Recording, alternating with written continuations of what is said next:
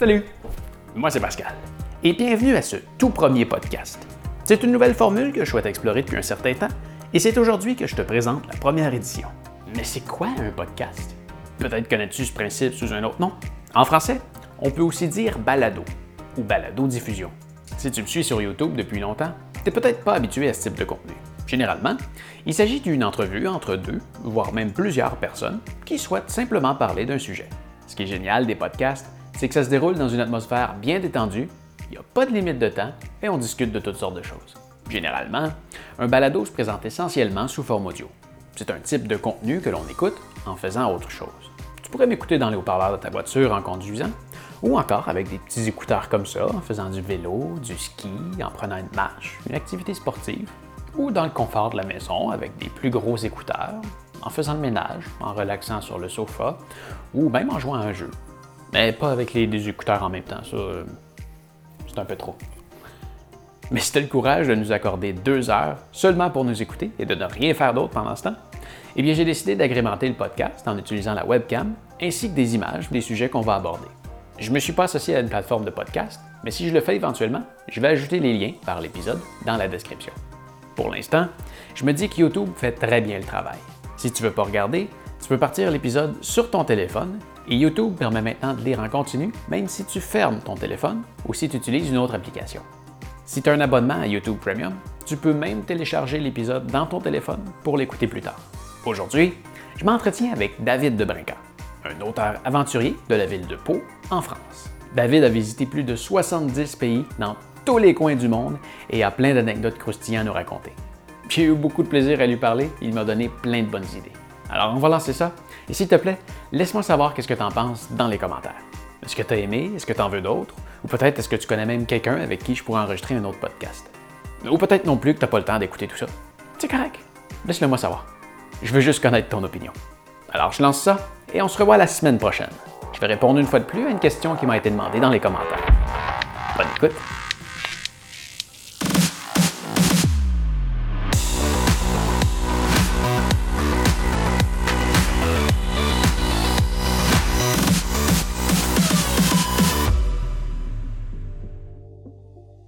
Salut David. Salut Pascal, tu vas bien? Oui, merci, toi aussi. Ben, impec, merci. Super. On fait la première capsule. euh, je pense que j'ai le goût d'en faire euh, plusieurs par la suite. Éventuellement, peut-être même en faire en live avec, euh, avec les personnes. Euh, mais comme c'est la première, on va la faire euh, enregistrer, je vais l'éditer et on va mettre ça en, en ligne. On s'est rencontrés avec, euh, avec le documentaire que j'ai fait sur le Mont Blanc. Tu étais sur le point d'aller faire l'ascension. Ouais. Et tu avais quelques questions pour moi, puis on a gardé contact de- depuis le temps. Ouais, c'est ça. Et je te suis euh, dans toutes tes aventures euh, depuis. Et puis, euh, et puis j'en profite aussi pour te remercier pour tous les conseils que tu m'as donnés pour, pour cette ascension. Ah, ben ça m'a fait plaisir. Comment ça s'est passé? C'était bien, c'était bien. Et euh, c'est vrai que euh, ce qui m'avait décidé à te contacter, c'est que j'étais assez hésitant à savoir si je partais tout seul ou pas. Et euh, donc j'avais suivi tes, euh, tes vidéos avec tous les conseils que tu, que tu donnais. Je t'avais contacté là parce que moi j'avais j'allais faire le faire l'ascension du Mont Blanc, j'avais pas mal de questions à te poser, j'étais assez hésitant euh, savoir si je partais euh, tout seul ou accompagné d'un guide. Et euh, je te remercie d'ailleurs parce que tu m'avais apporté, euh, tu me répondais super rapidement et tu m'as apporté toutes les toutes les lumières à mes interrogations. Ouais. Donc c'est vraiment cool et euh, voilà. Puis ton ascension, comment ça s'est passé? Eh ben super bien. Donc du coup, par contre, j'avais décidé de, de partir euh, accompagné d'un guide. J'avais quand même moins d'expérience que toi euh, en montagne.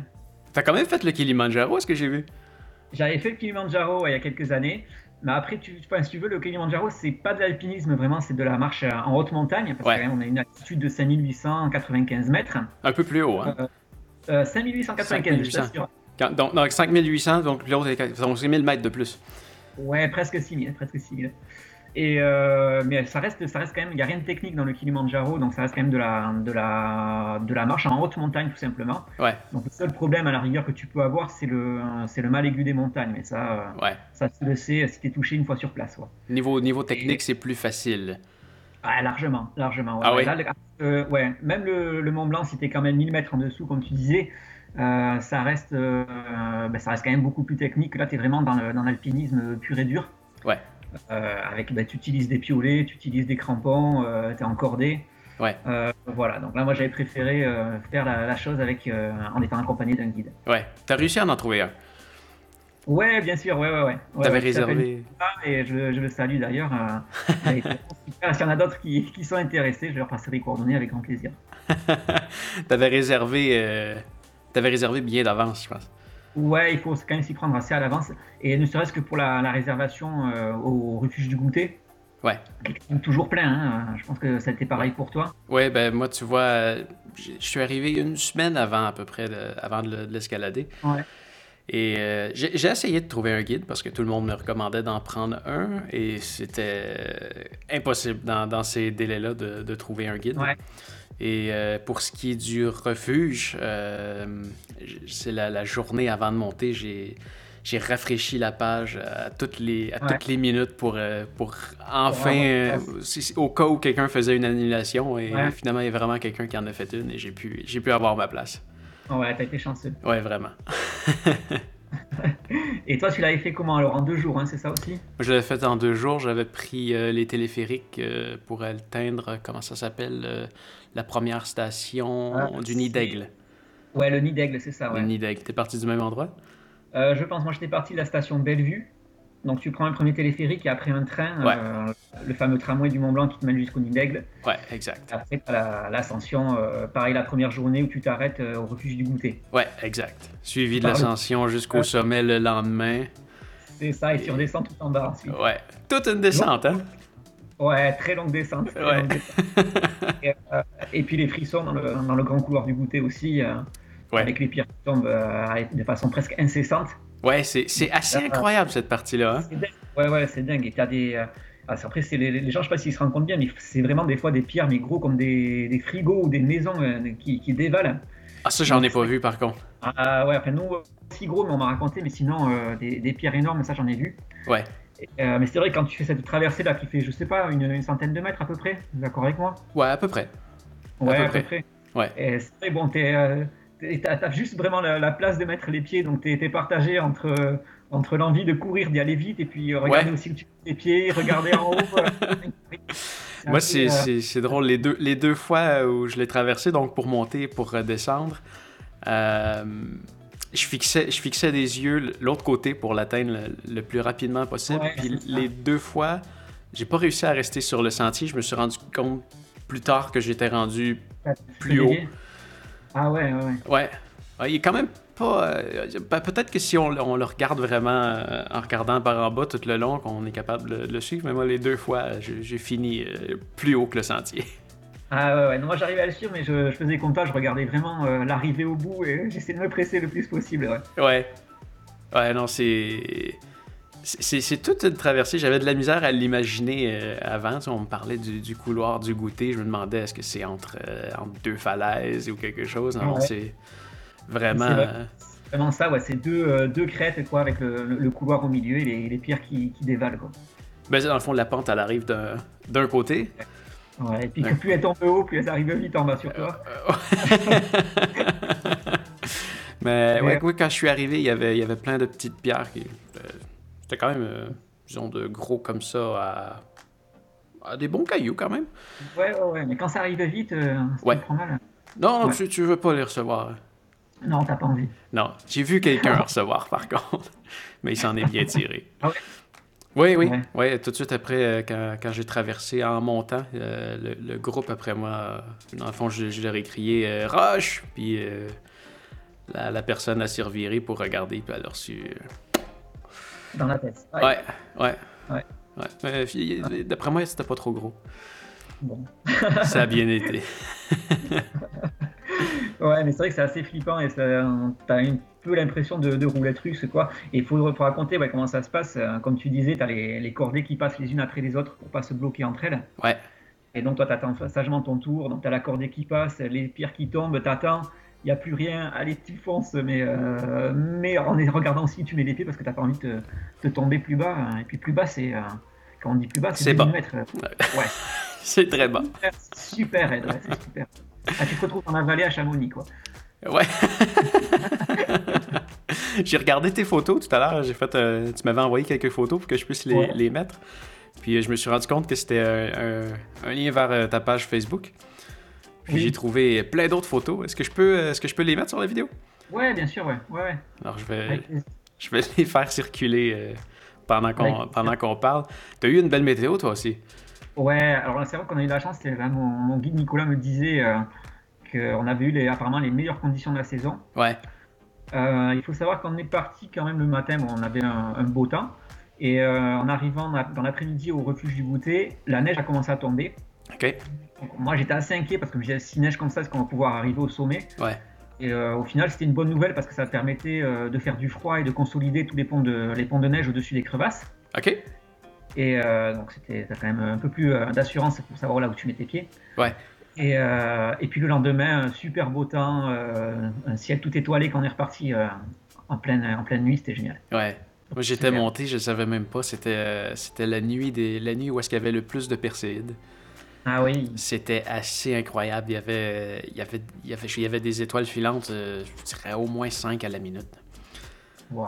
Ouais, ouais, c'était magique. Puis le, lever, le lever du soleil en arrivant en haut, c'est quelque chose aussi. Ouais, c'est ça. Ouais, t'arrives, t'as le, ouais, c'est cette boule de feu là qui te sort de toute la chaîne alpestre, c'est c'est incroyable. C'est puis quand tu penses que c'était la veille tout en bas, tu regardes le sommet, tu dis mais comment je peux être là-haut euh, ouais. deux. Ouais. Et puis là, tu es, t'as toute l'émotion qui, qui te monte, qui te prend. Et avec le spectacle de la nature tout autour, c'est génial. Ouais. Ouais, vraiment. T'avais eu beaucoup de très très très froid ou pas? Euh, Je suis pas resté longtemps, disons que hum, c'est un sentiment un peu euh, bizarre que j'avais. Euh, il y, avait, il y avait un certain vent. c'est sûr qu'il fait quand même froid. le soleil était en train de se lever, donc il n'était pas encore là pour, pour me réchauffer. Et j'avais une sensation de faim. Euh, ah ouais? Ouais, mais, mais j'avais pas vraiment faim. Euh, la faim est partie en redescendant un peu plus bas. J'ai l'impression que c'est l'effet de l'altitude qui faisait ça. Hmm, peut-être, ouais. Ouais. Euh, fait que je, suis pas. Je suis resté peut-être 10 minutes en haut. Ouais. temps de prendre quelques photos, admirer le paysage. Mais c'est vrai qu'au final, tu restes pas, tu restes pas autant. Enfin, c'est une fois la redescente, tu te dis punaise, j'aurais peut-être dû rester un peu plus longtemps, quoi. Ouais un regret qui te reste un peu plus tard, mais sur le moment, c'est vrai qu'il y a le, ben, déjà t'es pris par l'émotion d'être là, et puis. Euh, Ton instinct. T'as le froid, hein, as le froid, le vent. Euh, ouais. Ton instinct dit de redescendre. Ouais, c'est ça. Ouais. C'est ça. Mais peut-être. Moi, je me euh, j'avais fait contact, j'avais voulu prendre des photos, et j'avais mes gros gants, j'arrivais pas. Donc je les ai enlevés, et j'ai qui ont gelé immédiatement. Ouais. J'ai mal, mal pendant, pendant, assez longtemps, ouais. C'est vrai que ça gèle, ça gèle super vite là-haut. Oui, ah oui, vraiment. Peut-être un peu moins euh, habitué au froid? Ah, Les Français, vous devez être un peu moins habitués au froid. Mais, ah mais, mais il faisait froid. Il fait combien chez toi en ce moment? Euh, aujourd'hui, alors je suis parti ce matin en scooter. Euh, il faisait moins 3, on m'a dit. Ah oui? Et j'étais, ouais, et déjà j'étais gelé. Ah, mais c'est bon. gelé, gelé. Mais sinon, ouais, généralement, là actuellement, on a dans les 10 degrés, 10-12 degrés. ouais. C'est déjà bien froid pour nous. tu vois, là, il fait moins 2. Euh, c'est la journée la plus chaude qu'on a eue. Dans les deux dernières semaines, on avait du moins 15, moins 25. Ouais, non, ça, on connaît pas ici. Ouais. ça ressemble au sommet du Mont Blanc. ouais, voilà. Mais en bas. Ouais. Mais je pense que je roulerais moins en scooter euh, si j'habitais par chez toi. Alors, en ce moment, on n'a pas le droit. Ah, c'est interdit carrément? Euh, dans le fond, c'est qu'il y a une réglementation l'hiver au Québec qu'on doit absolument avoir des pneus d'hiver euh, sur tout véhicule routier. Et comme un scooter est un véhicule routier, eh bien, euh, ça prend des pneus d'hiver et ça n'existe pas, alors pas de scooter l'hiver. Ouais, c'est, ça y va par date, c'est à peu près fin novembre à début mars? D'accord. Ouais. Donc là, tu le bien, quoi. Ouais. Il sort le, le motoneige. Ah non, non. On peut pas avoir ça sur les rues non plus. Ah ok. Non. On a des voitures. Est-ce que toi, tu te trouves où à peu près au Canada? Euh, moi, je suis dans la ville de Grimby, qui est dans le fond à la même hauteur que Montréal, si on veut. D'accord. Québec, Québec, on Décalé vers l'ouest, c'est ça? Comment? Décalé un peu plus vers l'ouest, alors. Vers l'est. Vers l'est? Sur la rive sud de Montréal. D'accord. Ouais. Donc on est, on est pas mal à, la même hauteur vers l'est. On est, on est beaucoup plus bas que Québec. Eux ont beaucoup, beaucoup plus de neige. Ah oui? Ouais. Puis si on monte dans la région du Saguenay, là, euh, là, eux, euh, eux sont ensevelis de neige. Ah ouais. Ouais, c'est quand même pas si mal que ça ici.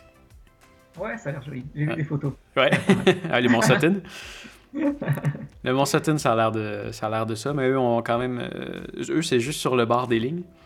Euh, mais c'est, sont en, comme ils sont, en- sont en altitude, ils ont toujours beaucoup plus de neige. Toi, t'es habitué à la neige, le Mont Blanc, ça te faisait, hein, ça te faisait pas peur. Ben, tu vois, c'est, c'est- j'ai, j'ai reçu euh, beaucoup de critiques par rapport au Mont Blanc. hein.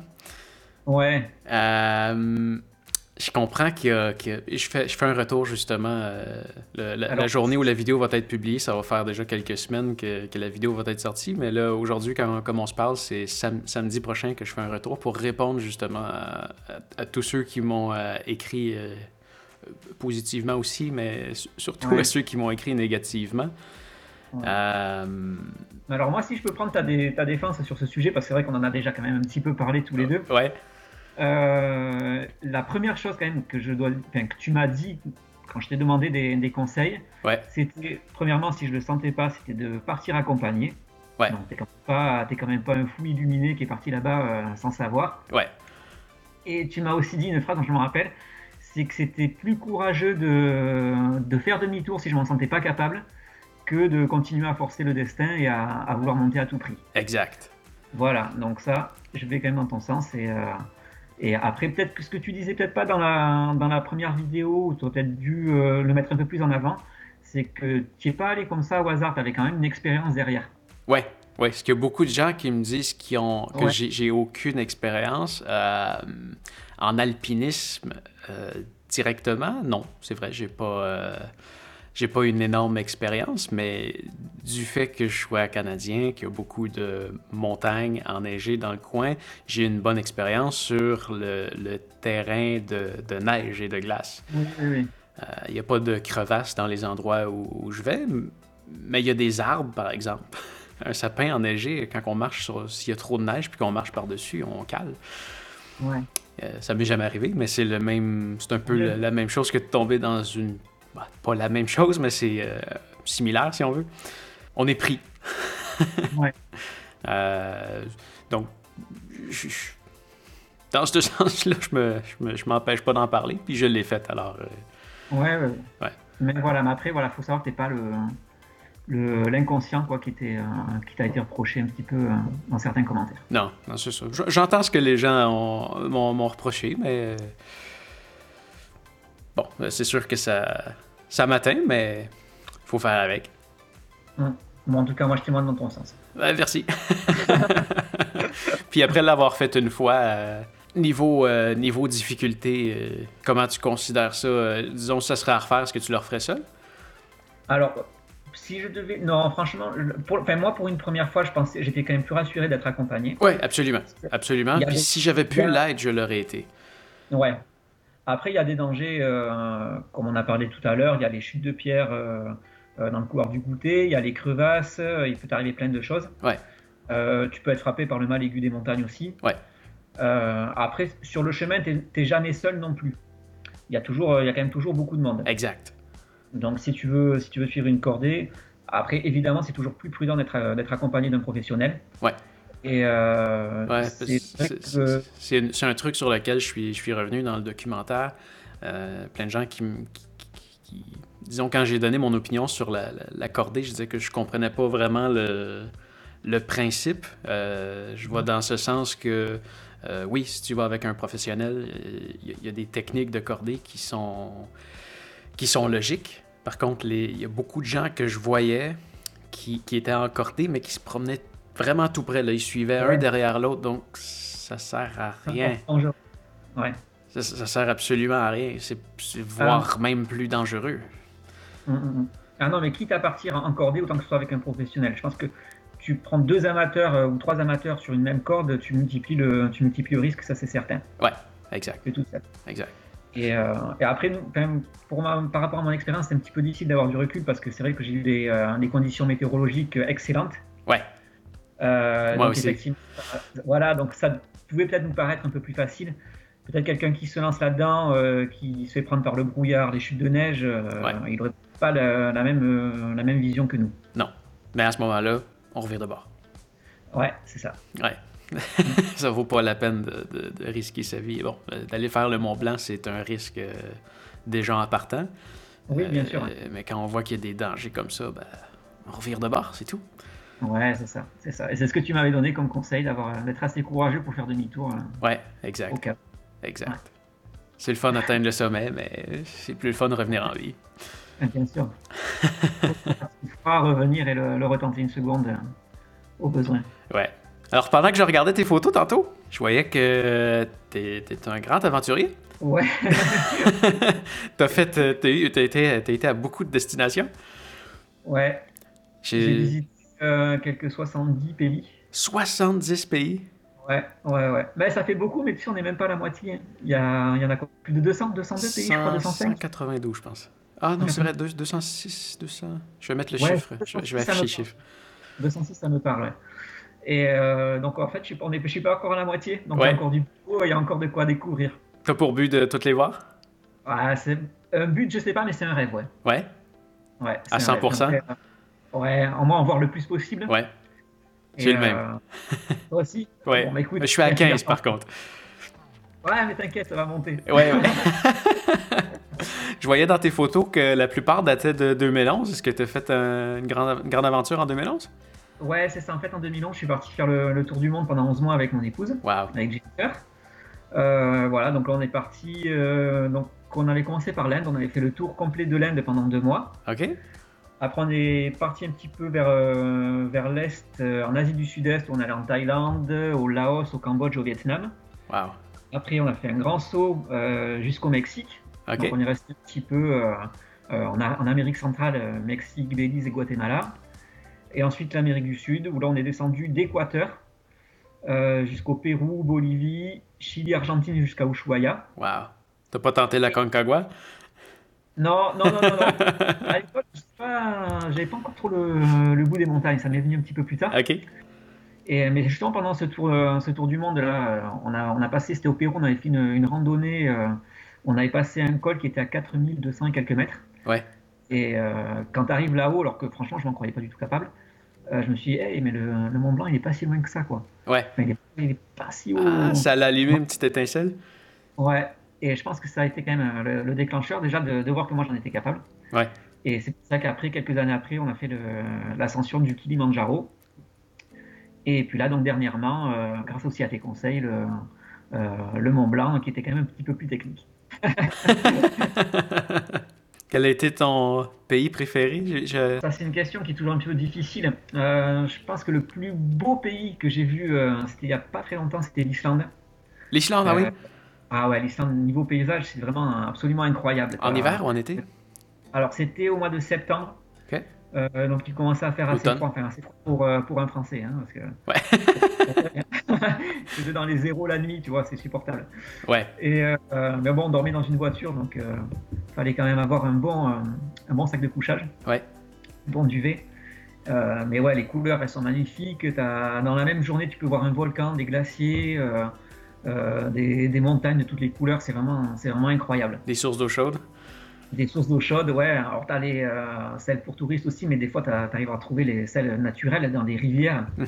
Donc, C'est vraiment. Ouais, ça, ça reste un super, super souvenir et euh, un voyage génial. Ouais. Ouais, Ouais. Faut, pas, euh, faut, faut pas se faire avoir avec les, les fameuses sources d'eau chaude. Disons, quand j'ai fait mon voyage dans, dans l'Ouest canadien, je voyais ça des. euh, il indiquait des natural hot springs. Mais Ouais. finalement, c'était des, des piscines. là. Ah ouais, ouais, il y en a certains qui sont aménagés. Ouais. Ouais, T'arrives en trouver, c'est difficile. Après, c'est surtout les, euh, ben, les locaux qui connaissent bien les, lieux- les lieux. Ouais. Mais quand t'arrives à y tomber dessus, c'est sympa. ouais. Ouais. Est-ce qu'il y a le même type de, de- d'arnaque, si on veut? Parce que moi, dans le fond, j'arrivais, puis j'ai demandé, euh, c'était marqué Natural Hot Spring. Elle me dit oui, c'est de l'eau euh, de source naturelle. Ouais. Ouais. Ouais, après, t'as quelques, quelques lieux où c'était un, un petit peu aménagé.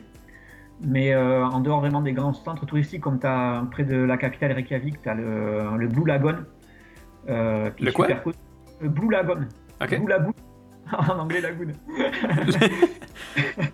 et euh, et donc, euh, l'endroit super connu, super touristique. Mais euh, c'est après, il faut, ouais, c'est sympa d'aller le voir parce que c'est euh, c'est super beau. Mais euh, côté naturel, enfin, ça ça reste une piscine aménagée, quoi. Ouais, exact. On aime bien aller euh, d'arriver à avoir les, les, bons tuyaux et trouver les, sources vraiment naturelles. Ouais. Ouais, voilà, donc ouais, je dirais l'Islande, mon pays, le, enfin, vraiment le plus beau pays que j'ai vu. Ah oui. Est-ce que est-ce que tu as fait le, le, tour ou tu es resté. Oui, oui, oui, on avait, j'avais loué une voiture, donc pendant trois semaines, on a fait le tour complet de l'île. Ok. par la route principale et en faisant après des, des petites excursions, des fois dans le, un peu dans le centre. Waouh. Voilà. Mais ouais, là, il faut, apprendre à passer les rivières, tout ça, c'est impressionnant. Ouais. C'est dans mes plans prochains, ça. Ah, je te conseille, je te conseille. Ouais. Tu avais été faire un tour aussi dans. Ça, ça avait l'air passionnant euh, en Afrique. Euh. Ouais, la Namibie. Alors, ça, c'était euh, c'était dernièrement, là, en septembre ouais. 2018. Et alors, si je te disais tout à l'heure que l'Islande, c'était mon pays numéro 1, la Namibie, je ne vais même pas te dire numéro 2, je vais te dire numéro 1 et demi. Ah oui. Ah, c'est superbe aussi, c'est vraiment superbe. Hein. C'est ce que je croyais que tu allais me dire quand je t'ai demandé ton préféré. Tu pensais que j'allais dire la Namibie? Oui. Oui. Ouais, l'Islande numéro 1 quand même. Ah ouais, ah, c'est bon. ouais. même pas, enfin, je dis ça, mais c'est même pas possible de les départager. C'est l'un et l'autre pareil. C'est complètement différent. C'est complètement différent. Ouais, c'est deux mondes euh, complètement. Ah ouais, c'est incomparable au final, mais, euh, mais là aussi, c'est des étendues à perte de vue.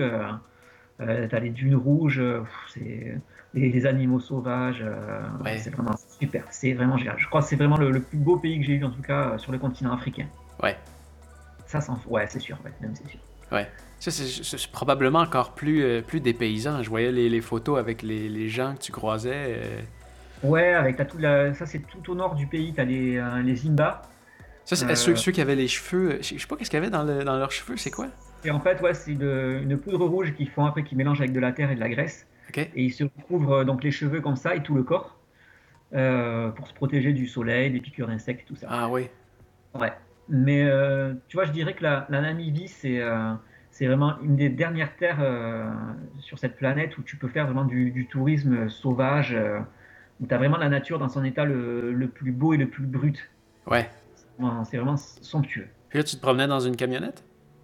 Alors là, ouais, j'avais une voiture euh, équipée avec le frigo derrière parce qu'il était super chaud. Ah oui. Donc, ça avoir de l'eau fraîche. Ouais, il faisait dans les, on a eu jusqu'à 44, 45 degrés. Waouh Dans la journée. Et, après, il y avait une tente sur le toit.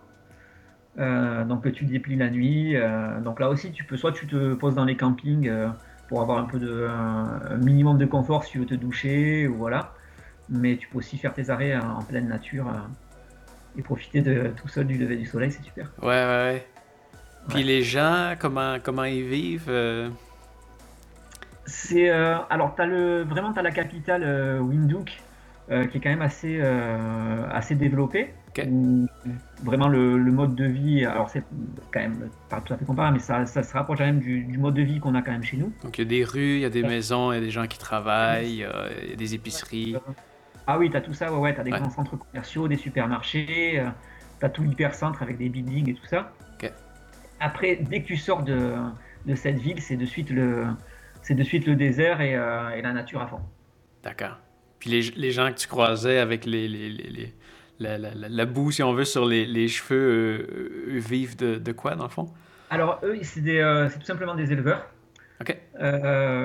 donc, voilà, ils vivent de leur cueillette et de, et de, de leurs animaux. Euh, alors eux, c'est vrai qu'ils ils sont vraiment à part dans le, dans le pays. C'est vraiment les, il faut vraiment euh, faire l'effort d'y aller. Ils sont peu nombreux. Ouais, très peu nombreux. Ouais, ouais, très très peu nombreux.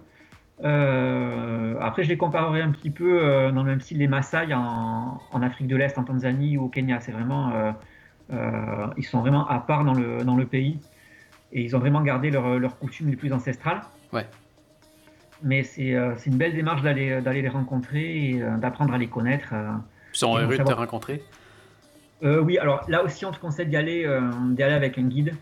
déjà parce qu'ils ne parlent pas du tout anglais, donc pour comprendre un petit peu ce qui se passe et, et, et puis que eux aussi comprennent ce que tu, ce que, ce que tu veux savoir, qu'ils qu puissent répondre à tes questions. Ouais. Et toi ensuite en retour pour, pour comprendre tout ce, tout ce qu'ils acceptent de t'apprendre. ouais, ouais, ouais. Ouais.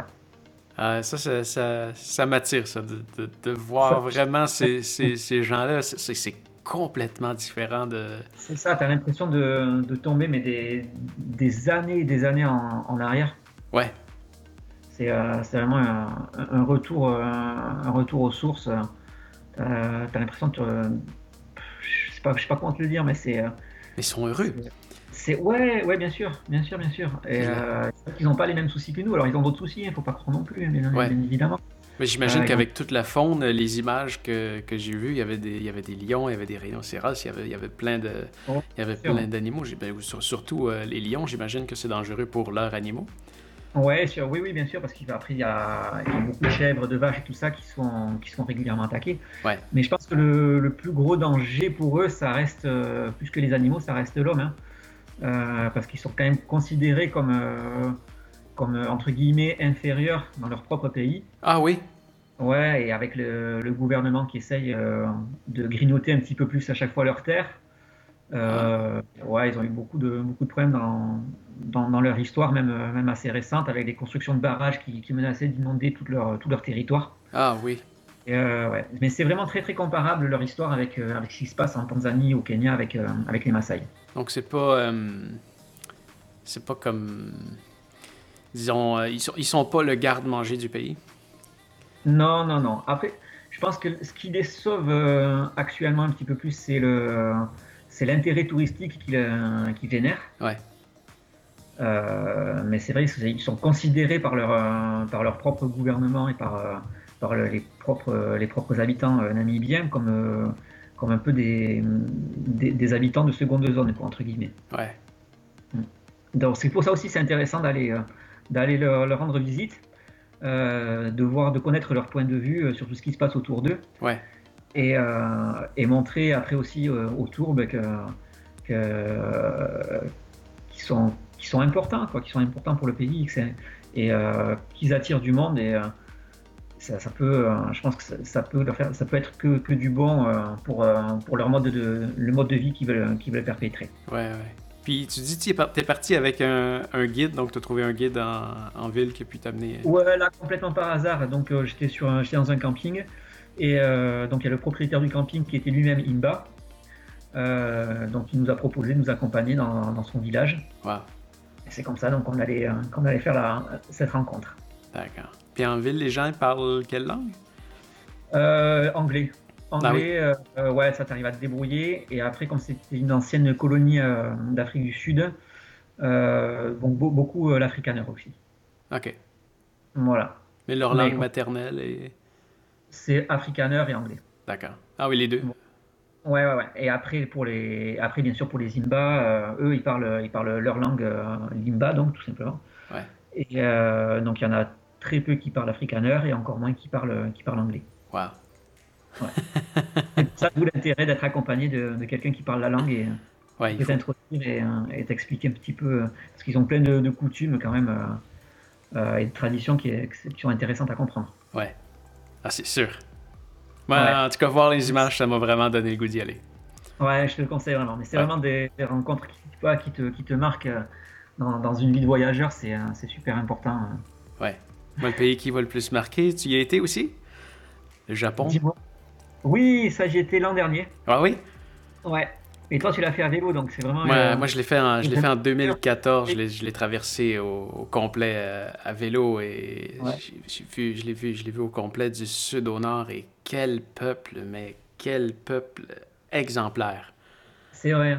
C'est incroyable l'aide, l'aide que j'ai eue de ces gens-là. Je me, je me souviens quand, quand je suis parti, j'étais à l'aéroport à Montréal. Puis je me disais, mais qu'est-ce que je suis en train de faire là? je partais toute seule, c'était mon premier voyage. Et t'es parti combien de temps à faire cette traversée? Ça m'a pris. Je suis resté au Japon 50 jours. Euh, je suis. Je suis parti 50 jours, je l'ai traversé en 41 jours. Ouais. Et tu vois, c'est quand j'étais à l'aéroport à, Montréal avec. déjà là, j'étais entouré de Japonais. Il y avait que des Japonais qui allaient prendre ce, vol-là. Il n'y a pas personne qui partait de, de, chez nous qui s'en allait au Japon. Ouais. Euh, fait, déjà là, j'avais, j'avais une inquiétude, puis j'ai, réalisé que, bon, ils parlent tout japonais, puis... Euh, ouais. Bon. je me suis dit, bon, je vais quand même peut-être pouvoir me débrouiller en anglais, ce qui finalement, euh, non, pas vraiment. dans les grandes villes... qui parlent que japonais. Hein. Oui, exact, exact. Surtout dans les campagnes, ouais, comme tu dis. Après, dans les grandes villes, tu arrives toujours à trouver quelqu'un à te débrouiller. Oui, quand tu es dans les, dans les grandes villes, donc j'ai vu, vu, que tu as vu Tokyo.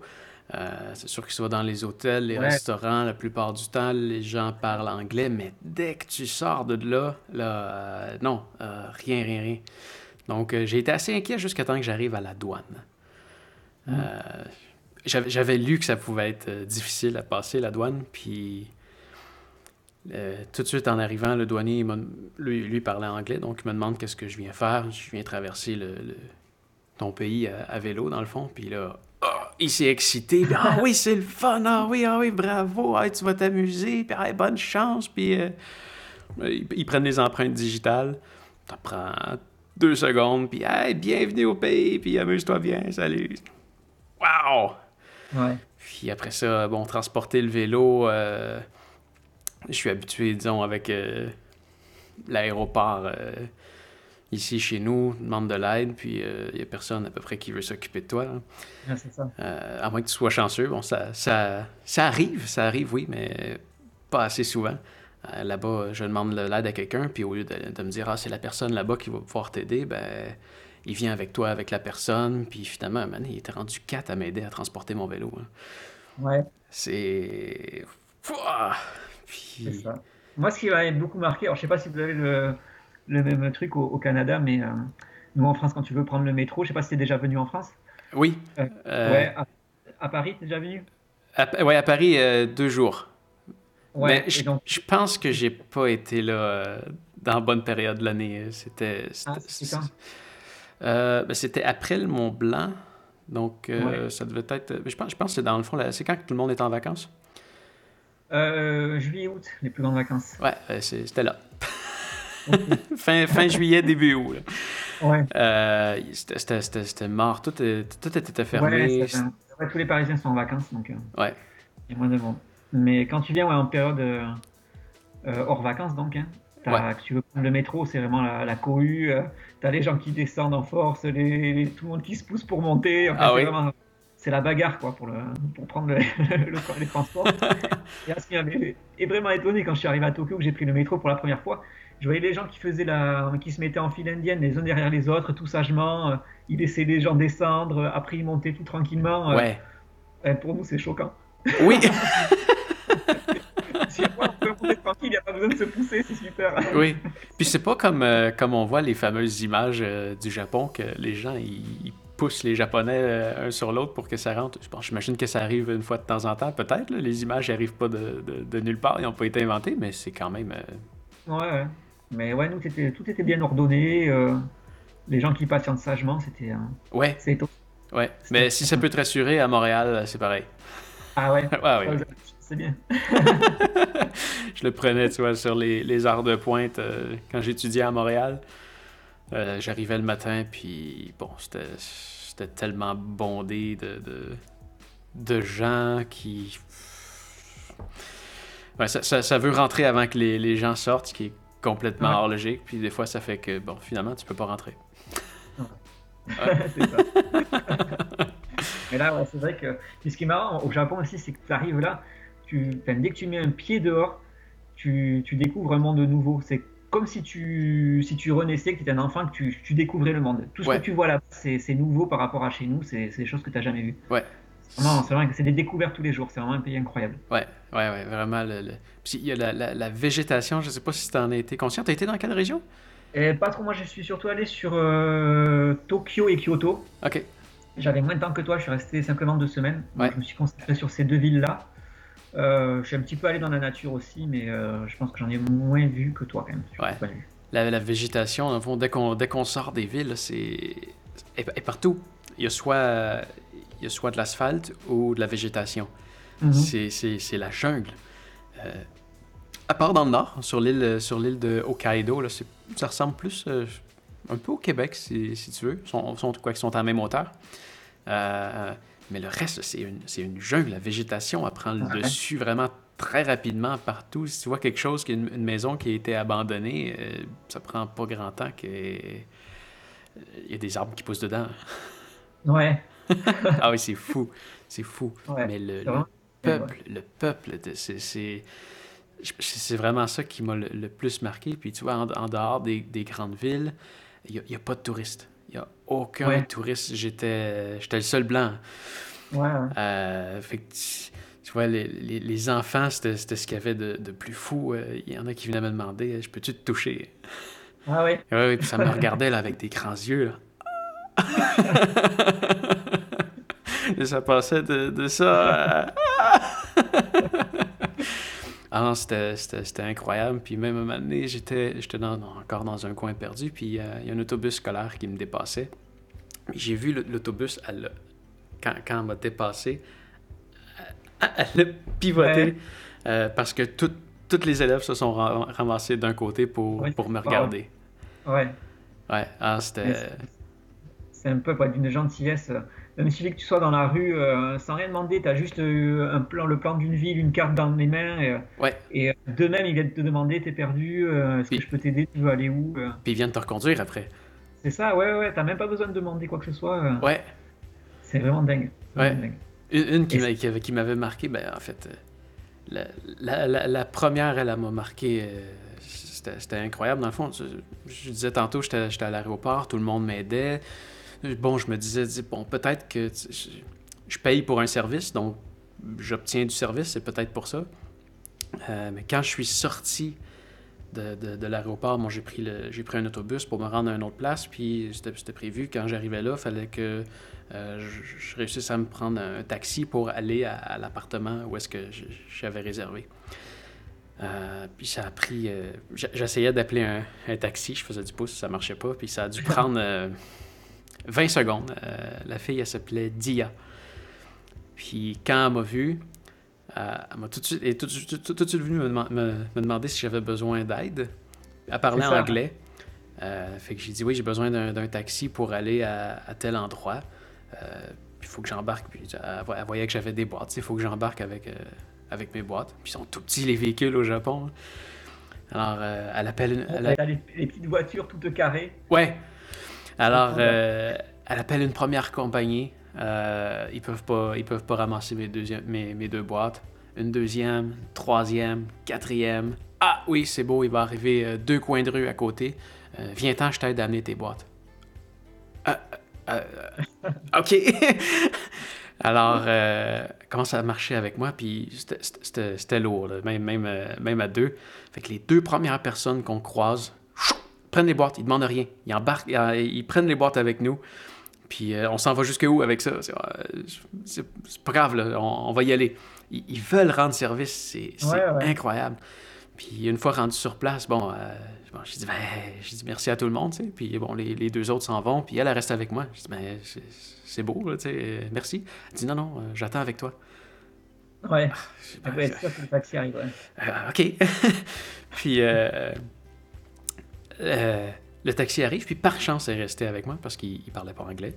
Mm. Alors, euh, elle m'aide d'embarquer les boîtes avec. Euh, elle m'aide d'embarquer les boîtes dans, dans le taxi. J'ai dit un gros merci, je m'en vais. ne faut pas donner de type au Japon, hein, c'est c'est un insulte. J'ai quand même essayé. J'ai quand même essayé, puis elle a, elle, a, elle a, refusé. Le taxi est venu me reconduire, puis c'est là que ça m'a vraiment, vraiment marqué deux minutes après, j'ai aucune idée comment, comment elle s'est rendue là, mais elle avait encore l'adresse en note. Euh, puis elle est venue voir si je m'étais bien rendu. Ah oui? Ouais. J'ai ah fait un, kilomètre, entre, un et deux kilomètres de taxi mm-hmm. pour me rendre. Elle m'a dit qu'elle a pris un vélo. J'ai jamais vu le vélo. Mais elle m'a suivi. Elle voulait être sûre que j'étais bien rendu. C'est dingue. Ouais. Ouais. Une autre qui m'avait marqué, c'est dans un, dans un hôtel. Euh, le soir, euh, je, me, je, me, cherchais un endroit où dormir. Je rentre, je vais voir la réceptionniste, je lui dis que je cherche une, euh, cherche une chambre. Elle me dit Ah, c'est pas un hôtel ici. Mais viens-t'en, je vais te montrer où est-ce qu'il y en a un. Fait que, elle sort, elle marche à peu près, je me rappelle bien, à peu près six coins de rue avec moi. Elle a quitté son poste. Elle a marché six coins de rue avec moi pour me montrer, ben, c'est ici. Mais on pouvait le voir d'où est-ce qu'on est sorti. Elle aurait pu me dire, hey, c'est la pancarte jaune là-bas. Non. Non. elle a marché avec moi pour me dire Ouais, ouais, c'est ici. ouais. Mm. Puis c'est- ça, c'est arrivé. Bon, elle, elle euh, était, était à son poste, ce qui fait que c'est encore plus incroyable. Mais dans les rues, à toutes les fois que je demandais une information, on est venu me reconduire. Puis j'avais beau montrer la carte, fais juste me le pointer, ça va être beau. Non, non, non, je veux venir avec toi. C'est incroyable. Puis pourtant, quand, quand tu regardes, ils sont un peu dans, dans le même mode que, que nous, dans le sens que sont, sont pressés, il faut qu'il y ait un endroit, le Oui. temps est précieux, mais, mais si c'est pour aider quelqu'un, ils vont prendre le temps, puis ça va leur faire le plus grand plaisir du monde. Mm. À, à ce sens, on... faut, faut- je pense qu'il faut vraiment y aller pour, pour Ouais, le comprendre. C'est tellement différent de chez nous, de toute façon, qu'il faut. Tu peux pas imaginer. Enfin, tu imagines, mais il faut, il faut y aller pour, euh, pour voir vraiment la réalité du truc. Ouais, ouais. Mais euh, ça, moi, j'avais vu aussi, c'était. Alors, pas, pas au Japon, mais au Moyen-Orient. Euh, les gens aussi d'une gentillesse, c'était incroyable. Euh, alors là, j'ai deux anecdotes. euh, C'était Ouais. une fois en Jordanie. Où ça? euh, en Jordanie. OK. Euh, et donc, on, on était dans un bus. Et donc, euh, le bus roule. Et euh, tu as le, le, le contrôleur qui venait euh, de siège en siège et qui faisait payer le billet. Et nous, on était assis un petit peu vers le fond. Et puis, euh, et puis il s'arrête pas. Enfin, il, il fait demi-tour, il vient pas vers nous. OK. Euh, on l'interpelle, on dit ouais, on veut, il faut qu'on paye notre billet, on va là. Et il nous dit non, non, c'est pas la peine. votre billet a déjà été payé. On dit ah bon, mais comment ça? Non. Et il nous montre, euh, oui, oui, le, le jeune homme là-bas, il vous a, il vous a payé le billet. Et donc, euh, on regarde le jeune homme, on dit, mais non, non, c'est bon, on va payer notre billet. Et le jeune homme, c'était un étudiant, il nous dit, non, non, euh, bien sûr que non, vous êtes des touristes, bienvenue en Jordanie, c'est Ben normal. voyons donc. C'était dingue. Et, et quelques jours après, on était du côté de, de la mer Morte, si je dis pas de bêtises. Et on voulait faire tout un circuit, voir plusieurs, plusieurs sites. Et euh, on, avait décidé de le faire, euh, de le faire en stop. On s'est dit, on va essayer de voir si ça fonctionne. Ouais. Et donc, euh, donc j'étais avec mon épouse, on sort, on sort de l'hôtel, on dit bon, on va aller un petit peu plus loin, euh, commencer le stop. On n'a même pas eu le temps d'aller là où on voulait, il y a une voiture qui s'est arrêtée. Il dit, vous faites quoi? Bon, on veut aller là-bas. Il me dit ok, montez. Il nous amène, en cours de route, il reçoit un coup de fil, il nous dit euh, ah, je suis obligé de vous descendre là, je suis désolé. Donc il nous pose en bord de route, on se met à faire du stop. Euh, mais en même pas 10 secondes, une voiture qui s'arrête, Wow. policier. Comment? C'était des policiers. Ah oui? Ouais, la police qui nous fait allez, c'est pas grave, montez. euh, Mais non. ça et euh, ça a fait comme ça toute la journée on a fait notre tour en faisant mais chaque fois pas plus de 10 secondes de stop les gens qui s'arrêtaient pour nous prendre c'était c'était incroyable euh, et c'était super gentil Wow. et dernièrement là aussi en, en Iran donc là on avait fini notre, notre séjour et euh, donc on s'apprêtait à rejoindre l'aéroport. Donc depuis l'hôtel on prenait un taxi. Donc le taxi euh, démarre. On fait le, on- il se dirige vers l'aéroport. On fait le petit tour en ville. Et au bout d'un moment, il, se- il nous dit Ouais, je suis désolé, je dois m'arrêter, il faut, que je fasse, euh, faut que je fasse une course. Donc on dit Ouais, oui, vas-y, arrête-toi, pas de problème. Donc il descend, on voit, il rentre dans une boutique. Et il s'achète un, un cornet de glace. Donc euh, on commence à rigoler, tu vois, et tranquille, il mange sa glace euh, pendant la course. Et on voit, donc il commence avec ça, son cornet de glace dans la main, et on voit le, le vendeur qui lui donne un deuxième cornet, Non. un troisième cornet, et Ah, il arrive non. et il nous offre les glaces. J'ai jamais vu un taxi qui t'offre, qui t'offre, qui t'offre des glaces, c'est dingue. Wow. C'était où ça?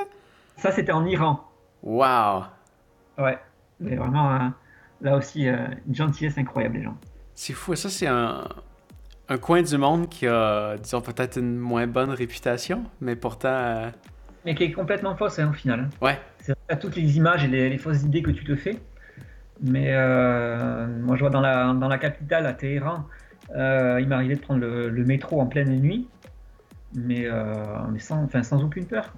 Tu, tu sens qu'il peut, tu vois bien qu'il peut rien t'arriver. C'est dérangeant, ça, pareil. le- le- L'impression que les médias peuvent nous donner d'un endroit, puis que finalement, Ouais. en y allant, tu te rends compte, mais ouais, c'est- quoi ça? Ah ouais. Mm. C'est comme Et que quand- alors quand tu, tu- tu commences à dire euh, ouais si tu pars où en voyage, je dis, ben, je pars en Iran, t'as tout le monde qui est affolé autour de toi. Ouais. Et quand tu reviens, tu dis ben non non le danger il est, il est chez nous, hein. c'est ici que c'est dangereux. je veux dire que le métro en pleine nuit euh, à Paris ou en région parisienne, tu, tu le prends en étant un peu plus inquiet que, Téhéran. J'avais pas très aimé. Euh, tu vois, j'ai- pris le métro une fois à Paris, c'était pour, euh, pour Mm. aller chercher mon, mon avion, puis c'est vrai que j'ai pas, euh, j'ai pas vraiment aimé. Ouais, tu te sens pas toujours en sécurité. ouais. Non, non. Euh, mais c'est ça, les, les- les- les médias, quand je suis parti, quand je suis parti pour le Japon, euh, j'ai failli, j'ai failli annuler le projet parce qu'il y avait un typhon qui était en train de passer au Japon. Mhm. Puis euh, ce qu'ils montraient dans les médias, c'était, la fin du monde. Euh, Ouais. Puis ce que, ce que les médias expliquent, c'est que c'est la fin du monde au, au Japon en entier. là. Il y a un typhon qui est en train de ravager le pays.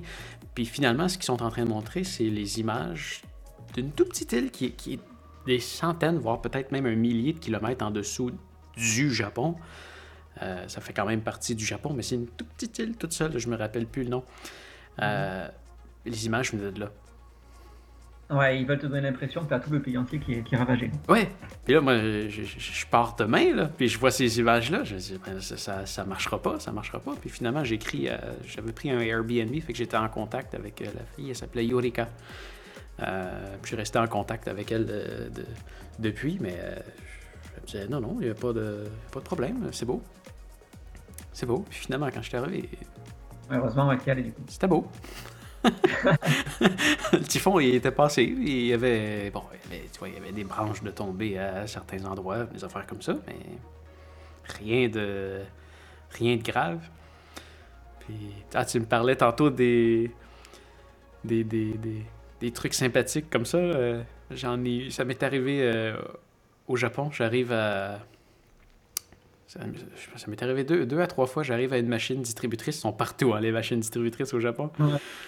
J'arrive, euh, j'arrive me servir euh, quelque chose, puis euh, il y a quelqu'un qui arrive avant moi, fait qu'il met de l'argent dedans, il se prend quelque chose, puis euh, il me dit Vas-y, paye sur un piton, euh, c'est moi qui paye.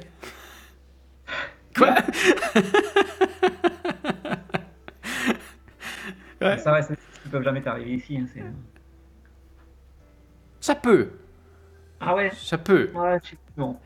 Mais euh, ben bon, ça m'est jamais arrivé, euh, ça m'est jamais arrivé ici. Mais, mais je pense qu'on a tendance à se dire qu'il y a des choses qui peuvent jamais arriver chez nous. Euh, mais je pense qu'il faut avoir un œil de touriste des fois en regardant chez nous pour Ouais. bien voir comment c'est. Euh, probablement qu'un touriste qui vient chez nous, autant au Canada qu'en France, je pense qu'il peut, il peut se faire faire des trucs comme ça. Peut-être parce qu'il est un touriste, par la population veut impressionner, peut-être, ou euh, souhaiter la bienvenue à, à quelqu'un. Je, je pense que ça peut arriver aussi. Euh, je- pense pas que le, le- le même japonais aurait fait la même chose à un local. Ouais, c'est Hein, possible. il m'a vu arriver avec mon gros vélo, puis euh, il voulait m'offrir de quoi. Euh, J'ai eu- j'ai eu le même genre de situation comme ton, ton pouce euh, aux Bermudes. Ah oui. Ouais, c'était une journée qui mouillait. Je me suis arrêté dans un arrêt d'autobus avec ma copine.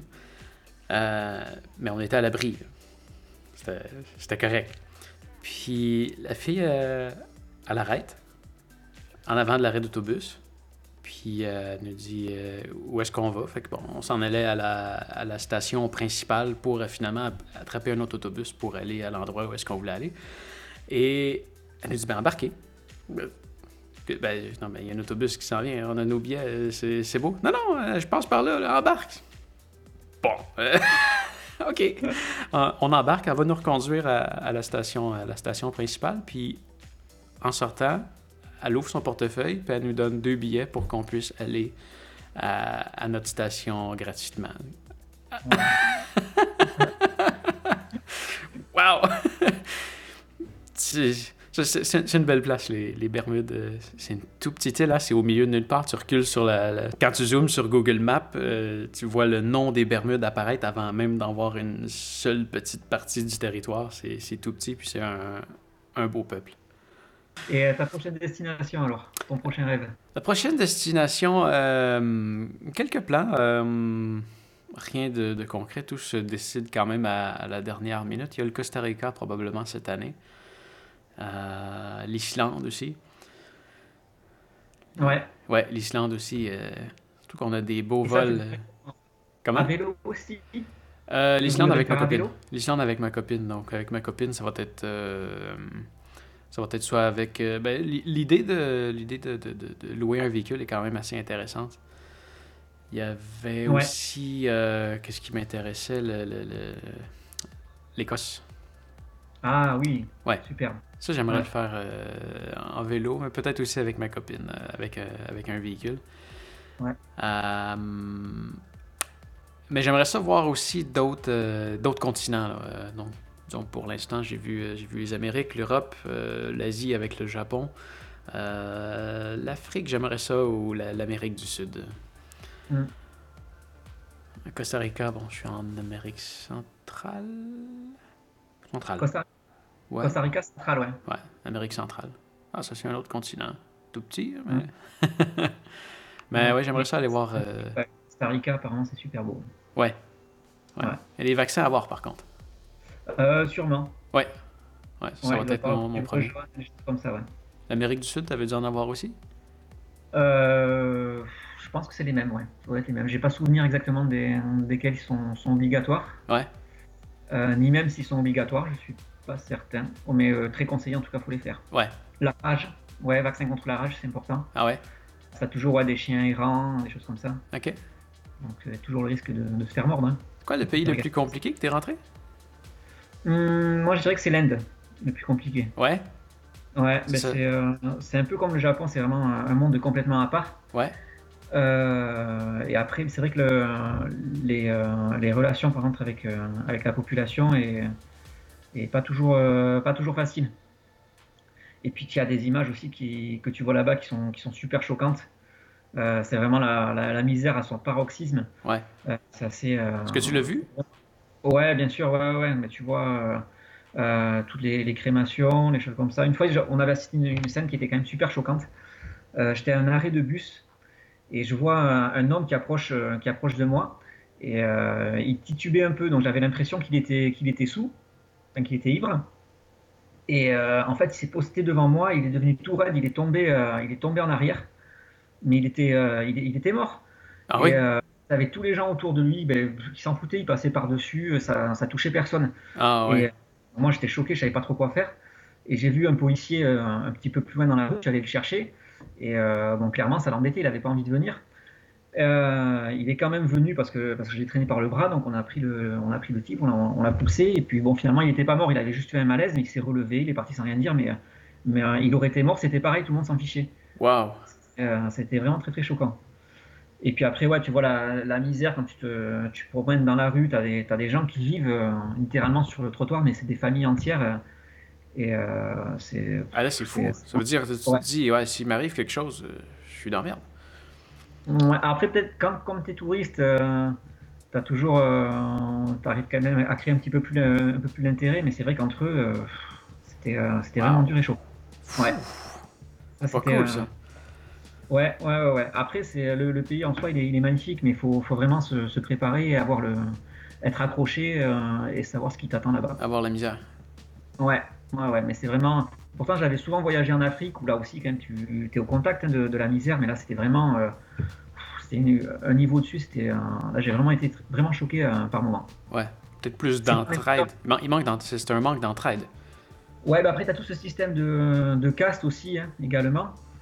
Euh, donc, on nous avait raconté une fois une histoire, c'était un, quartier, un quartier très pauvre qui n'avait pas accès à l'eau à l'eau potable. Uh-huh. Et donc il y avait des ONG qui étaient venus et qui leur avaient fait un accès, un accès à l'eau. Donc c'était les, les, intouchables, hein, la case des intouchables, qui leur avait fait donc des accès par des, gros tuyaux à l'eau potable. Et tu avais les autres castes qui, qui avaient carrément cassé les, tuyaux parce que c'était des intouchables, ils n'avaient pas besoin d'avoir d'eau, ça c'était pas leur, c'était pas leur problème quoi. C'était euh, ouais, c'était dur.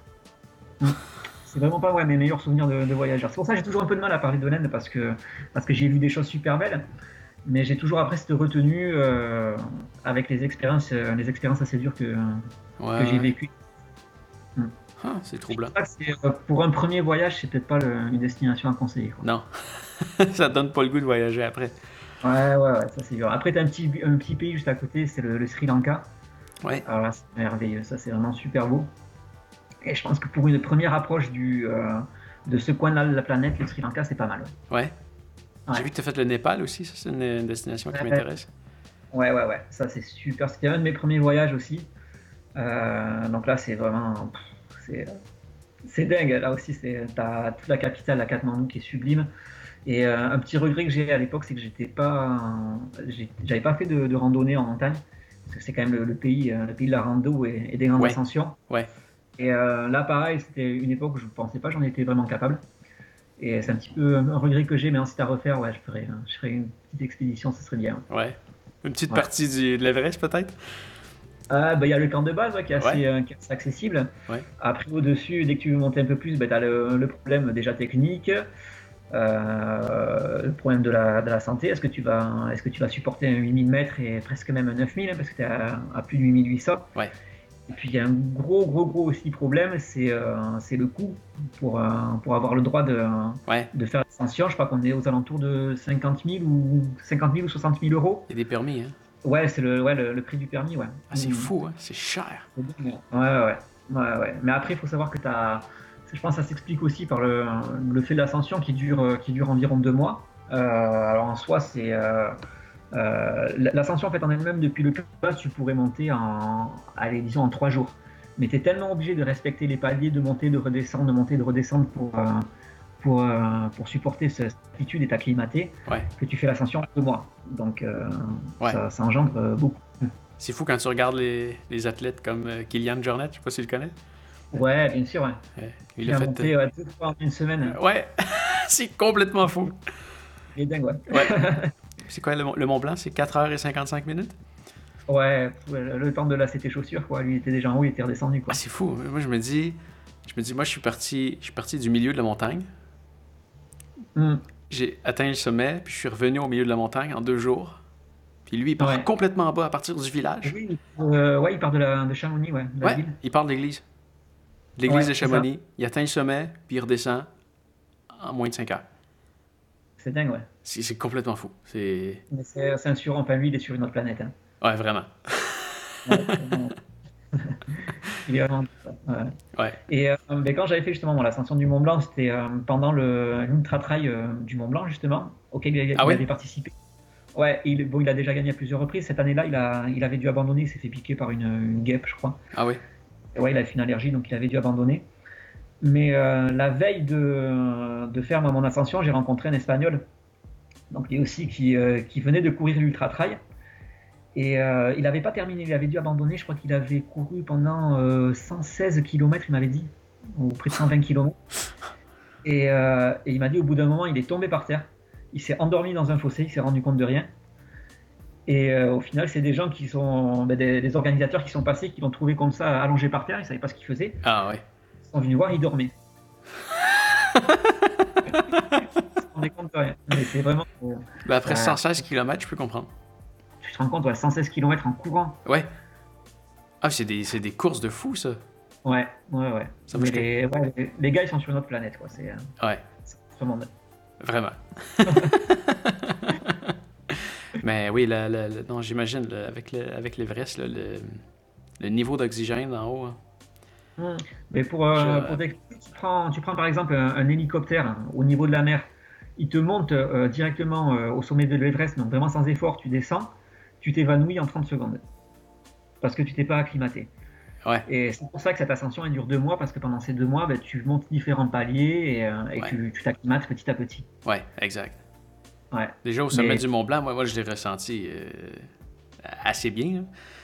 Ouais. On, court, beaucoup plus euh, après notre souffle. Puis j'avais remarqué euh, au, repos, au repos, je fais, je fais 55 battements par minute. Quand je me suis réveillé au goûter, donc même pas au, au, sommet. Puis au, réveil, là, j'étais vraiment au repos. Je faisais, je faisais déjà 80 battements. Ouais, ouais. Le ressenti comment, toi, au sommet? Euh, mais moi, ça allait assez bien. C'est vrai que entre le, Kilimanjaro et le, Mont Blanc, j'ai jamais ressenti le mal aigu des montagnes. Ouais. Alors, bien sûr, tu as le, souffle un peu plus court. Ouais. Mais euh, c'est vrai que pour le, dernier jour de l'ascension, tu commences, il est à peu près 2h du matin. 2h ou 3h du matin, je n'ai pas trop souvenir. Et donc, nous, il y avait des cordées qui étaient, passées, qui étaient parties une heure avant nous. Et donc, avec, mon guide Nicolas, on avançait, on avançait. Et au fur et à mesure, on était quand même dans un bon rythme. Et c'est vrai qu'on rattrapait les gens petit à petit. Et euh, au bout d'un moment, donc c'est marrant parce que tu sais, dans la nuit, tu vois les loupiotes là qui brillent, des gens qui sont au-dessus de toi, et euh, tu as l'impression, en fait, comme tu vois pas le, sommet, tu es dans le noir complet, tu as l'impression que c'est des étoiles. Euh, ah oui, c'est spécial ça. C'est vraiment dingue. Hein. Ouais. Et, Et donc, au fur et à mesure qu'on avançait bien et qu'on rattrapait les, autres cordées, on s'est dit, on s'est fait un petit, un petit défi. On s'est dit, bah, allez, on va essayer d'arriver les, premiers en haut. Ouais. Et donc, à la fin, à la fin on a fini en, courant. ah oui T'as été capable Ouais, ouais, ouais. Mais, quoi. Et euh, bon, je sais pas si tu te rappelles, la, la, dernière arrêt de Somital qui est quand même super étroite, où on a fini par rattraper le, les, les premiers, la, dernière cordée qui arrive avant nous. Mais les, les, euh, la dernière arrête était trop, trop étroite, on n'a pas pu les doubler euh, par le côté, donc ils sont arrivés en ah. premier, on est arrivé. voilà. ça, restait bon, c'était un petit, un, petit, un petit défi en plus dans l'ascension. je, je m'étais mis le même défi. J'étais parti, il y, avait, il y avait quand même quelques groupes avant moi. Puis euh, à la fin, je voyais, je voyais qu'il en restait un seul groupe en avant de moi. Puis, euh, mais, mais finalement, c'est ça. J'étais arrivé, arrivé deuxième, juste, juste en arrière d'eux, euh, pratiquement en même temps. Mais à la fin, je me, je me souviens, on en parle, c'est un pas, un pas. Ouais. Un pas. Un pas. Ah, c'est. on, on, on était à bout de souffle. Ouais, oui, après, c'est sûr, tu peux pas sprinter comme si tu es, euh, au niveau de la mer. Hein, ouais, ouais tu, sprintes pour cette altitude-là.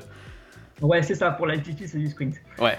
Et euh, par contre, je me rappelle ensuite à la, à la descente, où as le, quand tu arrives euh, à l'abri Valo, alors je me rappelle plus le nom du, du, du glacier, je crois que ça s'appelle la Grande Bosse, mais je dis peut-être une bêtise, où là tu as un immense glacier comme ça qui, qui descend.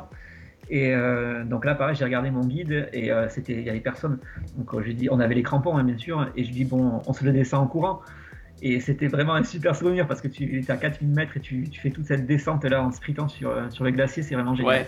Ouais, ouais, ouais. Mais par contre, là, je crois que j'ai usé mes dernières forces. Parce que quand tu, tu arrives après tout en bas, c'est le, le, refuge de tête rousse, hein, le nom. Ouais. Après, tu as vraiment la dernière balade, euh, enfin la dernière partie jusqu'au nid d'aigle, ça, ça reste vraiment une, euh, de la randonnée en fait. Hein, parce que tu, croises plein de randonneurs, c'est quand même la, partie la plus, la plus facile euh, de toute l'ascension. Ouais. Et là, j'étais à bout de force, j'en pouvais plus. Et donc, je me rappelle, j'avais ma montre, donc je regarde. C'est plus technique, par exemple. C'est. disons, t'as moins, de, moins de danger, mais c'est facile de descendre sur la neige. Oui, oui, oui. Après ça, quand tu arrives sur les, les roches, c'est plus, euh, c'est plus accidenté, c'est plus, c'est plus technique comme, comme ouais, mais quand ça reste une, une, randonnée, ça reste un, oui, oui. Euh, un chemin qui est bien tracé. Il y a quand même. Euh, normalement, quand tu arrives là, il n'y a, plus, a plus de danger. Quoi. Ouais. Et donc, je me rappelle cette partie, donc je regardais tout le temps ma montre avec l'altitude. J'avais enregistré l'altitude du, du nid d'aigle pour savoir à peu près quand on arrivait. Et j'étais épuisé, j'avançais plus, j'avançais plus. Et tu vois, tu as la descente qui fait des virages. Et je voyais juste au-dessous de moi, il y avait une, une, grand-mère qui devait avoir, euh, je sais pas, 70-80 ans. Ouais. J'arrivais jamais à la rattraper, c'était insupportable. au bout d'un moment, elle a mis une pause sur une pierre et j'ai réussi à la doubler, mais je dois avoir une tête, j'en pouvais plus. Ah j'ai euh, mes dernières dans, le, couloir du goûter. Elle arrivait peut-être pas du sommet. Non, c'est sûr, elle n'arrivait pas du sommet, ouais. Mais, c'est euh, impressionnant, ça. J'en rencontre parfois en montagne des gens comme ça. Puis je me souviens, une des, des premières montagnes, c'était en hiver, là, puis il faisait froid. Il faisait froid, c'était dans les, les, Adirondacks aux États-Unis. Euh, il, il, avait, il avait au moins 80 ans. Il avait au moins 80 ans. Euh, puis il y avait une grosse barre, là, puis tout, tout gelé, là, plein de, de, de, ah glaçons. Il était vieux, puis on était au sommet, puis c'est incroyable. Le, Lui, il s'est tenu en forme toute sa vie, c'est sûr. C'est ça, ouais. Ouais. Ça s'entretient, ouais.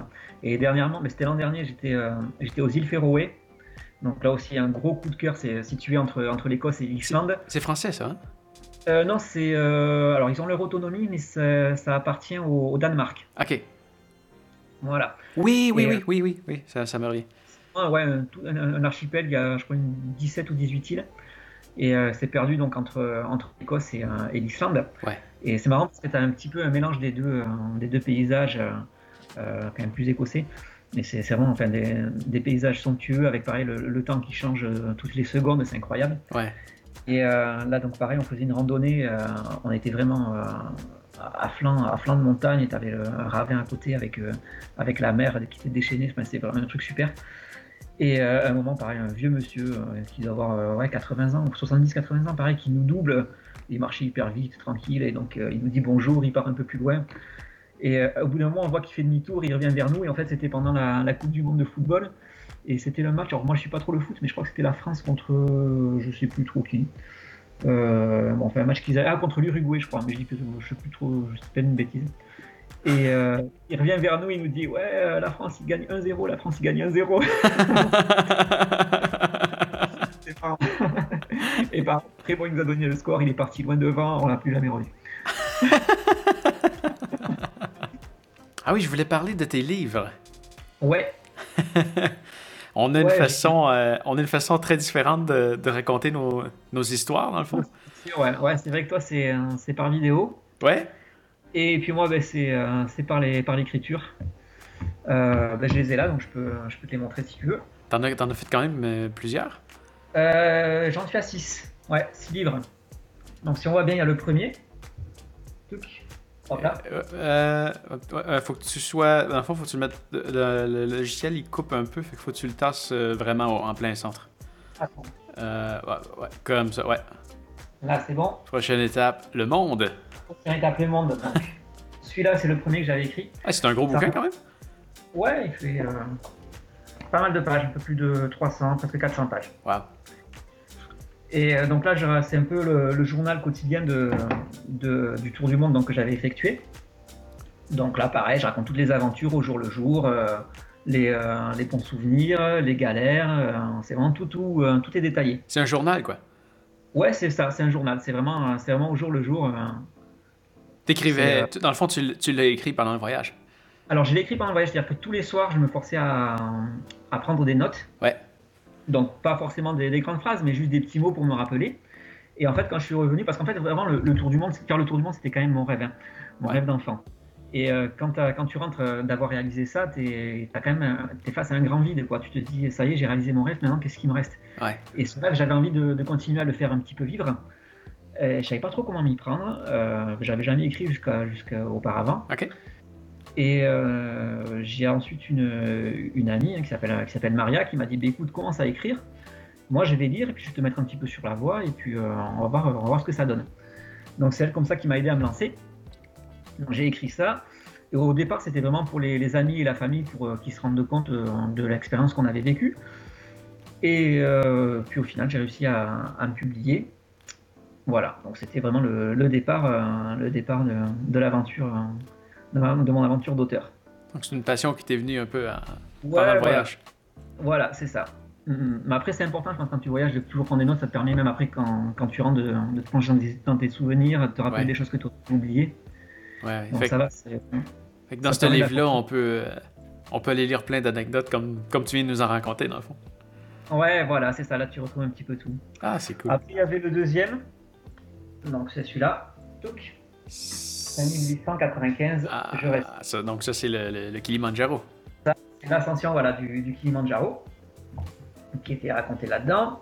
Donc là aussi, euh, pareil, là je raconte toute la, la préparation physique que j'avais fait, Euh, puis l'ascension en elle-même, et puis euh, voilà le, le bonheur que c'est d'arriver à un sommet aussi haut. Quoi. Ouais. Ensuite, j'avais écrit celui-ci, donc ça c'est pour les gourmands. Oh, oh, oh, oh, ça, c'est pour moi. Ça, c'est pour toi, Pascal, hein. goûter le monde. C'est quoi qui est écrit en dessous? Goûter le monde, quoi?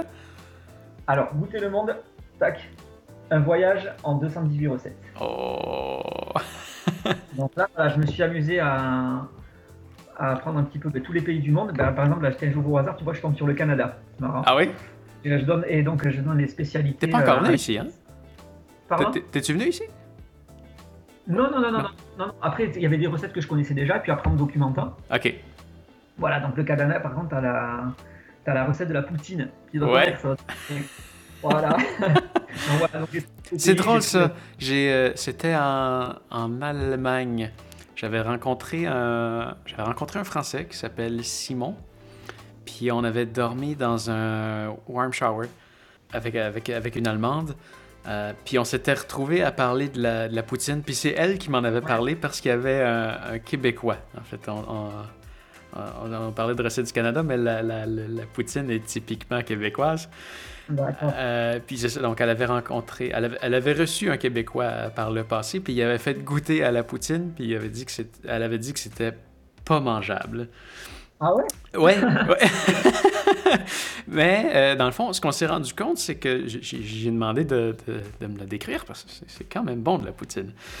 Euh, et ce que je me suis rendu compte, c'est qu'ils ont. Il, il semble que euh, dans la poutine, on met du fromage en grains. Est-ce que tu sais c'est quoi du fromage en grains? Non, dis-moi. Ah voilà, c'est ça. J'ai l'impression que c'est un fromage qui existe pas ailleurs, peut-être de l'Amérique du Nord. C'est euh, euh, comment expliquer? C'est- des crottes de fromage dans le fond, donc euh, c'est c'est- Ouais, on appelle ça les crottins, moi, chez nous. Ah, des crottins? Ouais. En fait, peut-être que ça existe sur un autre nom. C'est blanc. Et quand on se le met dans la bouche, ça fait Au squeeze fromage de squeeze. chèvre, non? Comment? Au fromage de chèvre? Euh, non, non, c'est du lait de vache. Ah. Je suis- Ah ouais. Ben, peut-être Mm. que peut-être que je me trompe, mais c'est du lait de vache. Mm. À, à ce que je crois. Euh, Ouais, donc, donc ça n'a pas vraiment de, de forme euh, précise parce que c'est- il n'y en a pas une qui a, qui a la même forme. Donc c'est un, un fromage qui, qui se défait. Et disons qu'il il est plus dur à faire fondre. Donc quand Ouais. on met la sauce dessus, il- le fromage il reste, il reste consistant. Alors là, ce que c'est ramassé probablement en Allemagne, ça doit être probablement un cheddar ou quelque chose qui est juste tout fondu sur, la- sur les frites avec la, avec la chaleur de la sauce. Euh, bah après, quand je moi, ça, ça ressemblerait un peu au ce qu'on appelle les crottins de chèvre. Pareil, c'est des, des petits ronds. Ok. Euh, mais c'est fait avec du, donc, du fromage de chèvre, ouais. Ok, ça fait squeeze squeeze? Ouais. Comment tu dis? Ça fait squeeze squeeze dans la bouche? euh, Non, pas Non? ça. Ah, c'est pas le même. Non, vra- vraiment, vraiment quand, on, quand on mange du fromage en grains, Ouais. on se le met dans la bouche, quand on mord, ça fait squeeze squeeze. ok, Squeeze squeeze squeeze squeeze. écoute, dès que je viens te voir au Canada, tu sais, tu sais quoi me faire goûter alors. Oui, tu viens, tu viens chez moi, puis je te fais, je t'amène manger de la poutine. Ok, rendez-vous écrit alors. C'est quoi le meilleur pays... Le, quel est le meilleur pays dans lequel tu Non, je refais ma question. Quel est ton meilleur pays au niveau culinaire? Alors, moi, j'aime beaucoup la, tout ce qui est nourriture africaine. Ouais? Donc, par exemple, le Cameroun, où j'ai j'ai habité quelque temps. Euh, le poulet. Alors, on- ils appellent ça, au Sénégal, ils appellent ça le mafé. Euh, au Cameroun, c'est le, le poulet sauce arachide, tout simplement. Donc, c'est un poulet euh, que tu fais cuire et, euh, et que tu accommodes avec du riz, euh, du manioc et une sauce arachide. C'est absolument délicieux. Ouais? Euh, après, euh, après j'adore le, couscous, euh, j'adore les raviolis que fait mon père. Euh, voilà, mais ouais, plutôt, plutôt euh, le continent africain pour la nourriture. Ah oui? Ouais. Ah, ça donne encore plus le goût d'y aller, là. Bah écoutez, je dis. Moi, ça a été, ça, ça a été le Japon. Euh, Ouais, moi j'ai plus de mal, ouais. comment? T'as eu plus de mal? Ouais, ouais, ouais. C'est-à-dire, t'es pas très poisson, fruits de mer? Euh, fruits de mer, non, poisson, oui. OK. Mais euh, après, c'est peut-être. euh, ouais, je sais pas, non, j'ai moins, moins accroché, tu vois. Ah oui? Ouais. Ah, tu- ça ça m'a euh, ça m'a vraiment tout. euh, je, pense que j'ai- rien mangé sauf, sauf une sorte de soupe. Euh, j'ai oublié, j'ai- pas, pas j'ai oublié, j'ai jamais réussi à, à savoir c'était quoi vraiment son, son nom. Il y, a, il y a une soupe que c'était pas bon. C'était pas bon, c'était juste pas bon. Euh, mais mais tout, tout le reste, c'était assez impressionnant. Aussi, le, le- le côté cru. La plupart des trucs sont, sont, Ouais. sont crus. Euh, là, tu le vois sur le coup, tu te dis, Hmm, ah, je sais pas, mais finalement, une fois que tu y goûtes, c'est c'est bon, c'est incroyable. Euh, les okonomiyaki. T'as-tu goûté à ça, les okonomiyaki?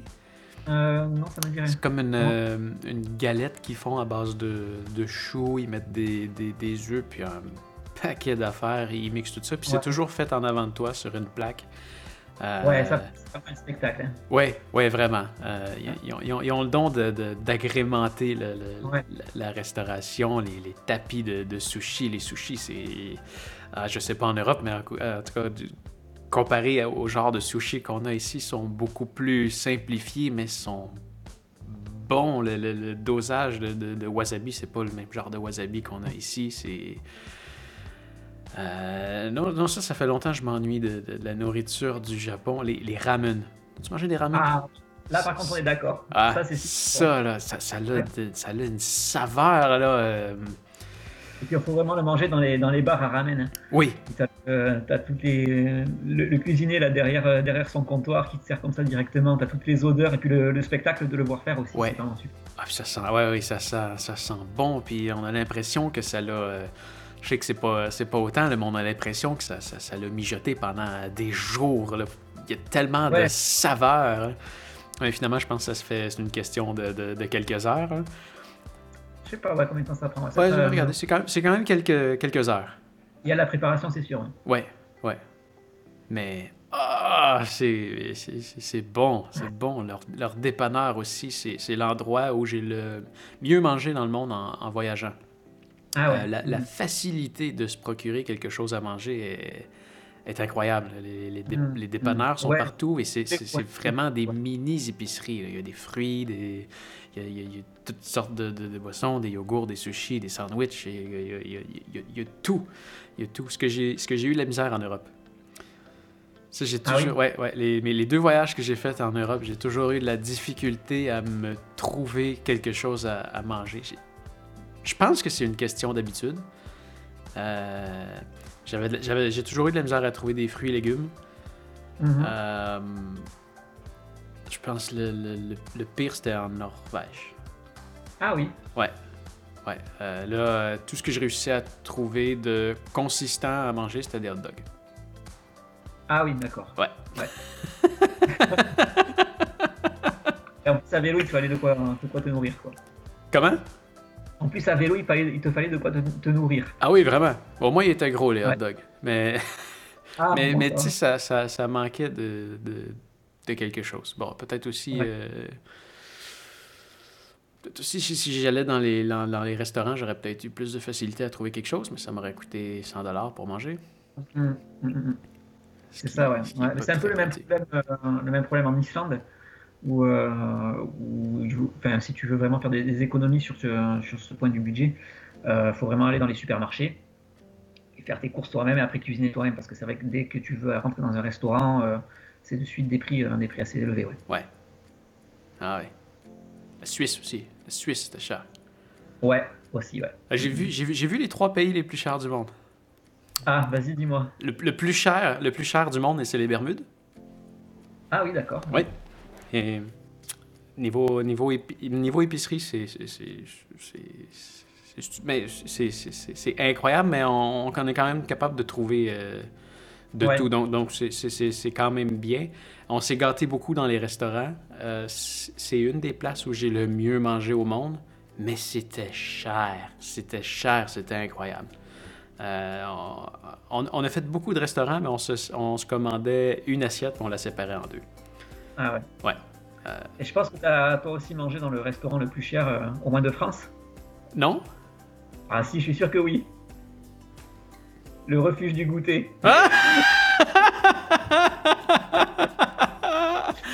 Ouais, ouais, mais c'est excusable quand même. Ouais, ouais, il faut dire ils sont livrés euh, par hélicoptère. Ouais, ouais, Mais euh, après, il faut voir quand même l'équipe. euh, ils se démènent quand même pour te faire des super plats. Et euh, c'est vrai, quand tu, manges des, des trucs vraiment très très bons euh, à plus de 3800 mètres d'altitude, Ouais. c'est- ça, c'est surprenant. Ben, moi, je me souviens qu'il y avait. Il y avait... j'a- J'avais eu le menu. euh, j'ai pris mon premier choix, ils m'ont dit il n'y en a plus. Ouais. Alors j'ai pris le deuxième choix, il n'y en avait plus. Alors j'ai pris le troisième choix, il n'y en avait plus. fait que j'ai fini avec un spaghetti à 15 euros. Ouais. Ouais. Mais livré en hélicoptère. Oui, oui, exact, exact. C'est- C'est quand même. euh, oui, c'est cher, mais moins que. quand- même, c'est moins cher que les Bermudes, la Norvège et la Suisse. Je, me souviens- je pense, je pense c'est dans l'ordre, je pense que c'est euh, Bermudes, Suisse et Norvège. D'accord. Les trois pays les plus chers du monde. Hmm. La, la- la Suisse, euh, la Suisse aussi, c'était stupide. J'étais rentré dans un McDonald's. Euh, là, je me souviens plus si c'était en dollars ou en euros. Là, ça devait être en dollars parce que les autres sont encore en francs suisses. Ouais, en Suisse, c'est France-Suisse. ouais. Euh, il me semble que j'ai vu le, le- le- le hamburger le plus cher qu'il y avait. Le hamburger tout seul. Pas, pas de frites, pas de boisson. C'était quelque chose comme l'équivalent de 25 dollars. Hmm. On est dans un McDonald's. Ouais. C'est incroyable. C'est cher partout. Partout, partout, partout, partout, partout. Ouais, c'est dingue. Puis les autres recettes, ça vient de où? Est-ce que tu Ah. attends, que- attends, est-ce que tu avais d'autres recettes canadiennes? Je suis curieux. Non, canadienne, non, en fait j'ai pris, euh, j'ai pris chaque pays et j'ai mis une, euh, la- une, une recette par pays. Ah oui, ok. Voilà. Après, je sais pas, je peux prendre un pays, dis-moi un pays si tu veux. Euh, le Japon? Le Japon. Alors, le Japon, ben j'avais, voilà, on en a parlé tout à l'heure, j'avais mis les ramen. Ah oui, ah, c'est bon. Puis la France? Ouais. Et la France, c'était le bœuf bourguignon. Ok. la Norvège? Norvège, je peux chercher ça. Alors, euh, je vais aller directement au sommaire plutôt que tourner les pages. Norvège, c'est Parical. Parical. Non, Ouais. j'ai pas goûté à ça. Alors, je vais te raconter ce que c'est. J'y vais. Le Parical, alors c'est de la viande d'agneau, du chou, accompagné simplement d'un peu de sel et de poivre. Ah, ah, j'avais pas réussi à trouver euh, quelque chose de, de typique. Ouais. Mais c'est sûr qu'il y en a. Fait que t'as fait des belles recherches pour faire ça. Ouais, ouais, ouais, bah après je disais, il y avait des, bah, des pays dans lesquels j'avais déjà voyagé où je connaissais un petit peu les, les spécialités, puis pour le reste, je me suis, je me suis documenté. Le Après, Danemark, je me suis de- Danemark?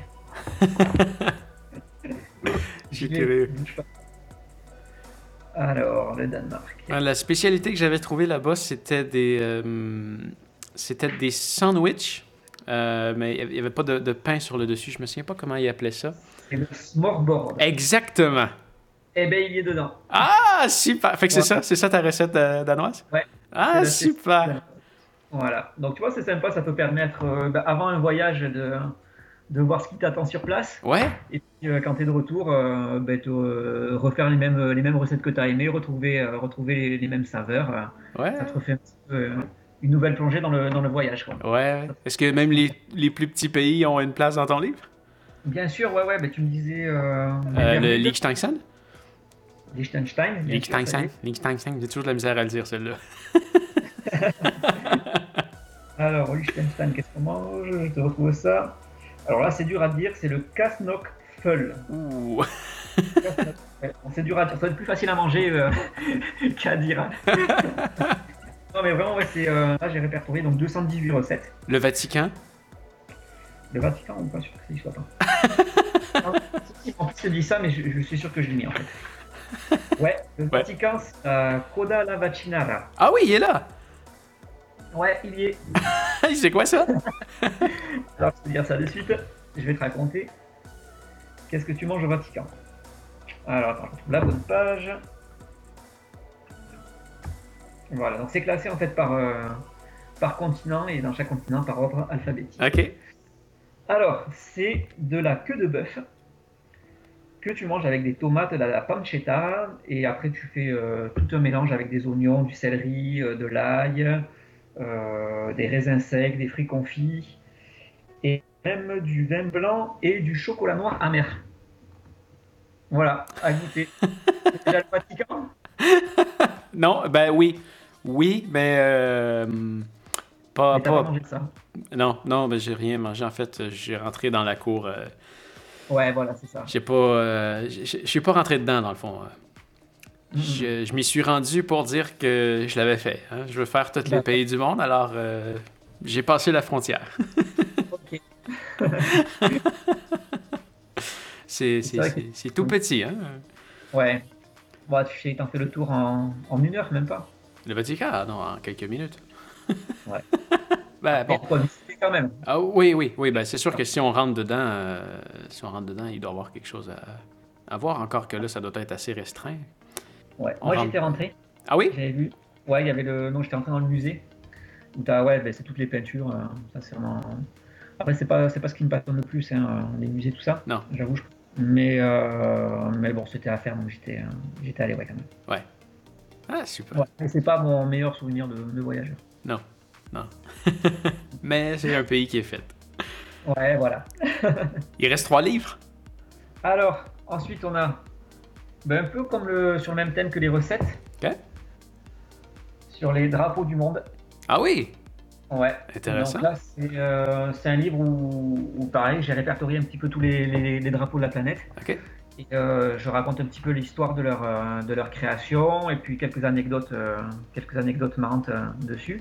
Est-ce que est-ce qu'il y a une explication avec. Moi, il y, en a, il y en a deux qui me, qui me passionnent depuis que je l'ai visité que, que, que je, je- trouve totalement absurde. La France et les Pays-Bas, et la Belgique et le- et l'Allemagne. Sur le. ok. Dans le fond, Alors, c'est le même drapeau, mais mis de côté. Ouais, après, les, les couleurs n'ont pas forcément non plus toutes les euh, toutes Exactement. la, la même signification. hein. Euh, par exemple, la, la France, alors tu avais le, le rouge et le, et le bleu qui représentaient les couleurs de Paris. Ouais. Et le blanc, la, la royauté. OK. Voilà. Euh, pour les Pays-Bas, alors je pense que c'est différent, genre je ne me rappelle pas comme ça, faut que je te le relise. Alors, les Pays-Bas. nanana. Alors, pour te dire, donc en fait, voilà, le, le drapeau tricolore au monde horizontal des Pays-Bas a été adopté le 19 février 1937. Euh, et donc, les origines de cet emblème national remontent avant même la création officielle du pays. Euh, il se trouve, il trouve en effet son inspiration dans le Prison Flag, qui se traduit par bannière des princes. Donc tu vois, ça n'a pas la, la même connotation que, Ouais. que le drapeau français. Et euh, donc j'explique que la disposition des bandes de ce drapeau était alors la même qu'aujourd'hui à l'époque. La seule différence notable, c'est que la bande supérieure était orange et non rouge. Ah. Voilà, donc tu vois, après il y a, y cette histoire de, de couleurs. Après, l'inspiration des couleurs, tu la retrouves surtout en Afrique, euh, avec le, le vert, le, le jaune et le, et le rouge, que tu retrouves sur beaucoup de, de drapeaux africains. Ouais. Et euh, c'était, ils sont tous, enfin la, la plupart inspirés euh, du drapeau éthiopien, qui était le, le premier pays à devenir, à gagner son indépendance. Et donc beaucoup d'autres pays par la suite se sont, inspirés de ce drapeau. Ah. Euh, Voilà. vraiment, moi, ce qui, ce qui, ce qui, ce qui m'impressionne, c'est que c'est ça, c'est c'est- ces quatre pays-là, bon, ben, pas, pas les, les, les quatre, mais bon, les- deux, deux d'entre eux ont Ouais. le, le- le- le même. Qui est différente, ouais, mais en fait après c'est les, les significations quand même sont, sont Ouais. assez différentes. Ouais, ouais, Ouais. Voilà. Et alors, une petite anecdote, justement, puisque tu me parlais du drapeau de l'Allemagne, euh, ou alors, c'est, tout le monde va te dire qu'il est noir, euh, rouge et jaune, Ouais. Euh, sachant qu'en Allemagne, dire que le drapeau est jaune, euh, c'est un délit. Ah oui? T'as pas le droit de dire jaune. Ouais, ouais, il est or. Ah! c'est prétentieux! Ouais, ouais, ouais. Décrire le, la, la couleur comme jaune, c'est un, dé- délit, t'as pas le droit. Ah oui? Interdit. Ouais, ouais. Fait qu'on fait pas ça dans le journal. Ouais, non. Et euh, donc dans ce livre, tu trouves plein d'anecdotes. Par exemple, le, le drapeau maltais, on t'explique euh, qu'il est interdit de le représenter en noir et blanc. Euh, voilà, t'as plein, plein de petites histoires. hein. Donc l'histoire de la création, euh, leur la signification des couleurs, des fois des dispositions. Et également donc euh, plein de petites histoires marrantes, euh, des petites anecdotes là-dessus. Les pays scandinaves, c'est assez intéressant. La, la- la- Ouais, mais toujours la même inspiration. Alors là, par contre, tu vois, l'inspiration, l'origine est la même avec, euh, avec la croix. Ouais. Euh, t'as toujours la même croix, que ce soit pour la Finlande, la Suède, la Norvège. On a quoi? On a l'Islande, les Féroé Ouais. et le Danemark. Ouais, le, le, le Groenland? Le Groenland, est-ce que c'est Euh, euh, le Groenland, c'est pas, c'est pas une, c'est pas une croix. Ça appartient euh, au Danemark, ça. Ça appartient au Danemark. Ouais. Ouais.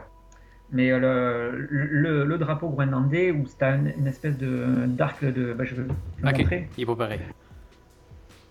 qui représente, voilà. Voilà, c'est pas du tout une croix. Je sais pas si tu le vois. Ouais, ouais, ouais, ouais, ouais, ça, ça me dit quelque chose, ça. Ouais, voilà. Et en fait, c'est une représentation du, du soleil. Comme le Japon. Voilà, exactement. Ouais, ouais. Ouais, c'est vrai que ça fait un, du coup un, Ce qui est, un petit, euh, un, un petit point commun avec les Japonais. ouais. Ce qui est intéressant là, en visitant les, les pays scandinaves aussi, c'est qu'on se rend compte que les drapeaux sont plus euh, larges. Ah oui, c'est vrai. Ouais. Ah ouais. Euh, Ils n'ont pas toutes la même forme, hein, comme la Suisse. La Suisse, elle, les moins. Ouais, ouais, ouais. Mais c'est vrai que tu as toutes les, les dimensions ouais, des drapeaux qui sont, qui sont très codifiés, qui sont normalement enregistrés dans la, la constitution de chaque pays. Ouais. Euh, et c'est vraiment, ouais, vraiment au millimètre. Ouais, ouais, c'est fou. Ouais. Et, euh, ouais, et après, ils ont tous à peu près la même. T'as juste le, le drapeau népalais, euh, qui lui est ni carré ni, euh, ni rectangulaire. C'est euh, c'est vraiment une sorte de, de triangle. Et c'est vraiment Ah le, oui? seul pays, le seul pays au monde qui, a, qui propose cette, cette forme. OK? Je vais te le montrer. Voilà, je le recherche. Voilà. Ah oui, oui, oui. Tu Oui. dois reconnaître. Ah oui, c'est intéressant. Ouais, et ça, c'est vraiment le unique en son genre. Ouais. Voilà. Et donc là, tu as les deux triangles qui représentent, euh, qui représentent ben, l'Himalaya, puisque c'est le, le plus gros symbole du pays. Ah, ah c'est cool. Puis est-ce que c'est, est-ce que c'est, est-ce que c'est, est-ce que d'autres, est-ce que t'as, je veux dire, est-ce que c'est, ça se limite au drapeau des, des pays ou ça va à- aux provinces, aux États, aux... Non, non, non. Là, c'est vraiment ouais, les, les plus grands, les plus grands pays. Après, j'ai mis quelques, quelques petits trucs qui me tenaient à cœur. Il y a par exemple l'île de Pâques. Ok. Euh, Ouais, c'est une île que tu as visitée, ça? Oui, oui, oui. Alors ça aussi, un gros, un gros coup de cœur. Euh, je sais pas si tu as déjà entendu parler, tu as les, euh, tous les, euh, toutes les statues, là, les Moai. Ouais. Et ce qui est vraiment dingue dans, dans sur cette île, c'est que bon, déjà, c'est l'île la plus, la plus éloignée, la plus isolée du monde. Tu es à plus de 5000 km des côtes chiliennes, euh, autant de Tahiti. C'est vraiment, euh, vraiment perdu au milieu de l'océan. Et c'est une île qui baigne dans, dans le mystère. C'est-à-dire que ces, euh, ces ces statues, tu sais pas euh, pourquoi elles sont là, comment elles sont là Ouais. personne n'arrive à expliquer euh, ni comment elles ont été amenées euh, sur place, euh, pour quelles raisons, quelle en est la signification. Et en fait, tu as, tous les, plein de, de, d'hypothèses, Ouais. Mais aucune certitude. Et donc, c'est marrant, c'est marrant quand tu arrives ici, enfin, quand tu arrives là-bas, tu as, envie de, de découvrir le mystère, mais tu baignes dans une espèce d'atmosphère qui est, qui est vraiment unique euh, dans tout ce que j'ai pu, euh, moi, euh, vivre. Euh, et tu repars, tu repars de là, ben forcément, tu n'as percé aucun mystère. Ouais. On a un peu plus sur l'histoire, sur les hypothèses, des, des différentes significations. Mais en même temps, tu n'es pas, t'es pas frustré parce que c'est ce qui fait le charme de l'île. Ouais. C'est le mystère. Ouais, voilà, c'est ça. C'est ça, c'est le mystère. C'est, Ça appartient à qui, ça? euh, ça appartient au Chili. OK. Puis, il Ouais. y, a- il y a des gens qui vivent... euh, qui vivent Oui, oui, bien sûr. Il y a, il y a des gens qui vivent, euh, qui vivent sur place. Euh, donc beaucoup de Chiliens. euh, voilà. Et, euh, mais c'est vraiment, c'est vraiment, ouais, c'est, c'est su- c'est super à visiter. Parce que tu te, tu te- vraiment, tu te confrontes à, à, à des origines qui sont, qui sont complètement inconnues. C'est vraiment dingue. Cool. génial. Ça, toi, tout à l'heure, tu me demandais quel était le, le plus beau pays que j'avais vu. Je t'ai répondu l'Islande.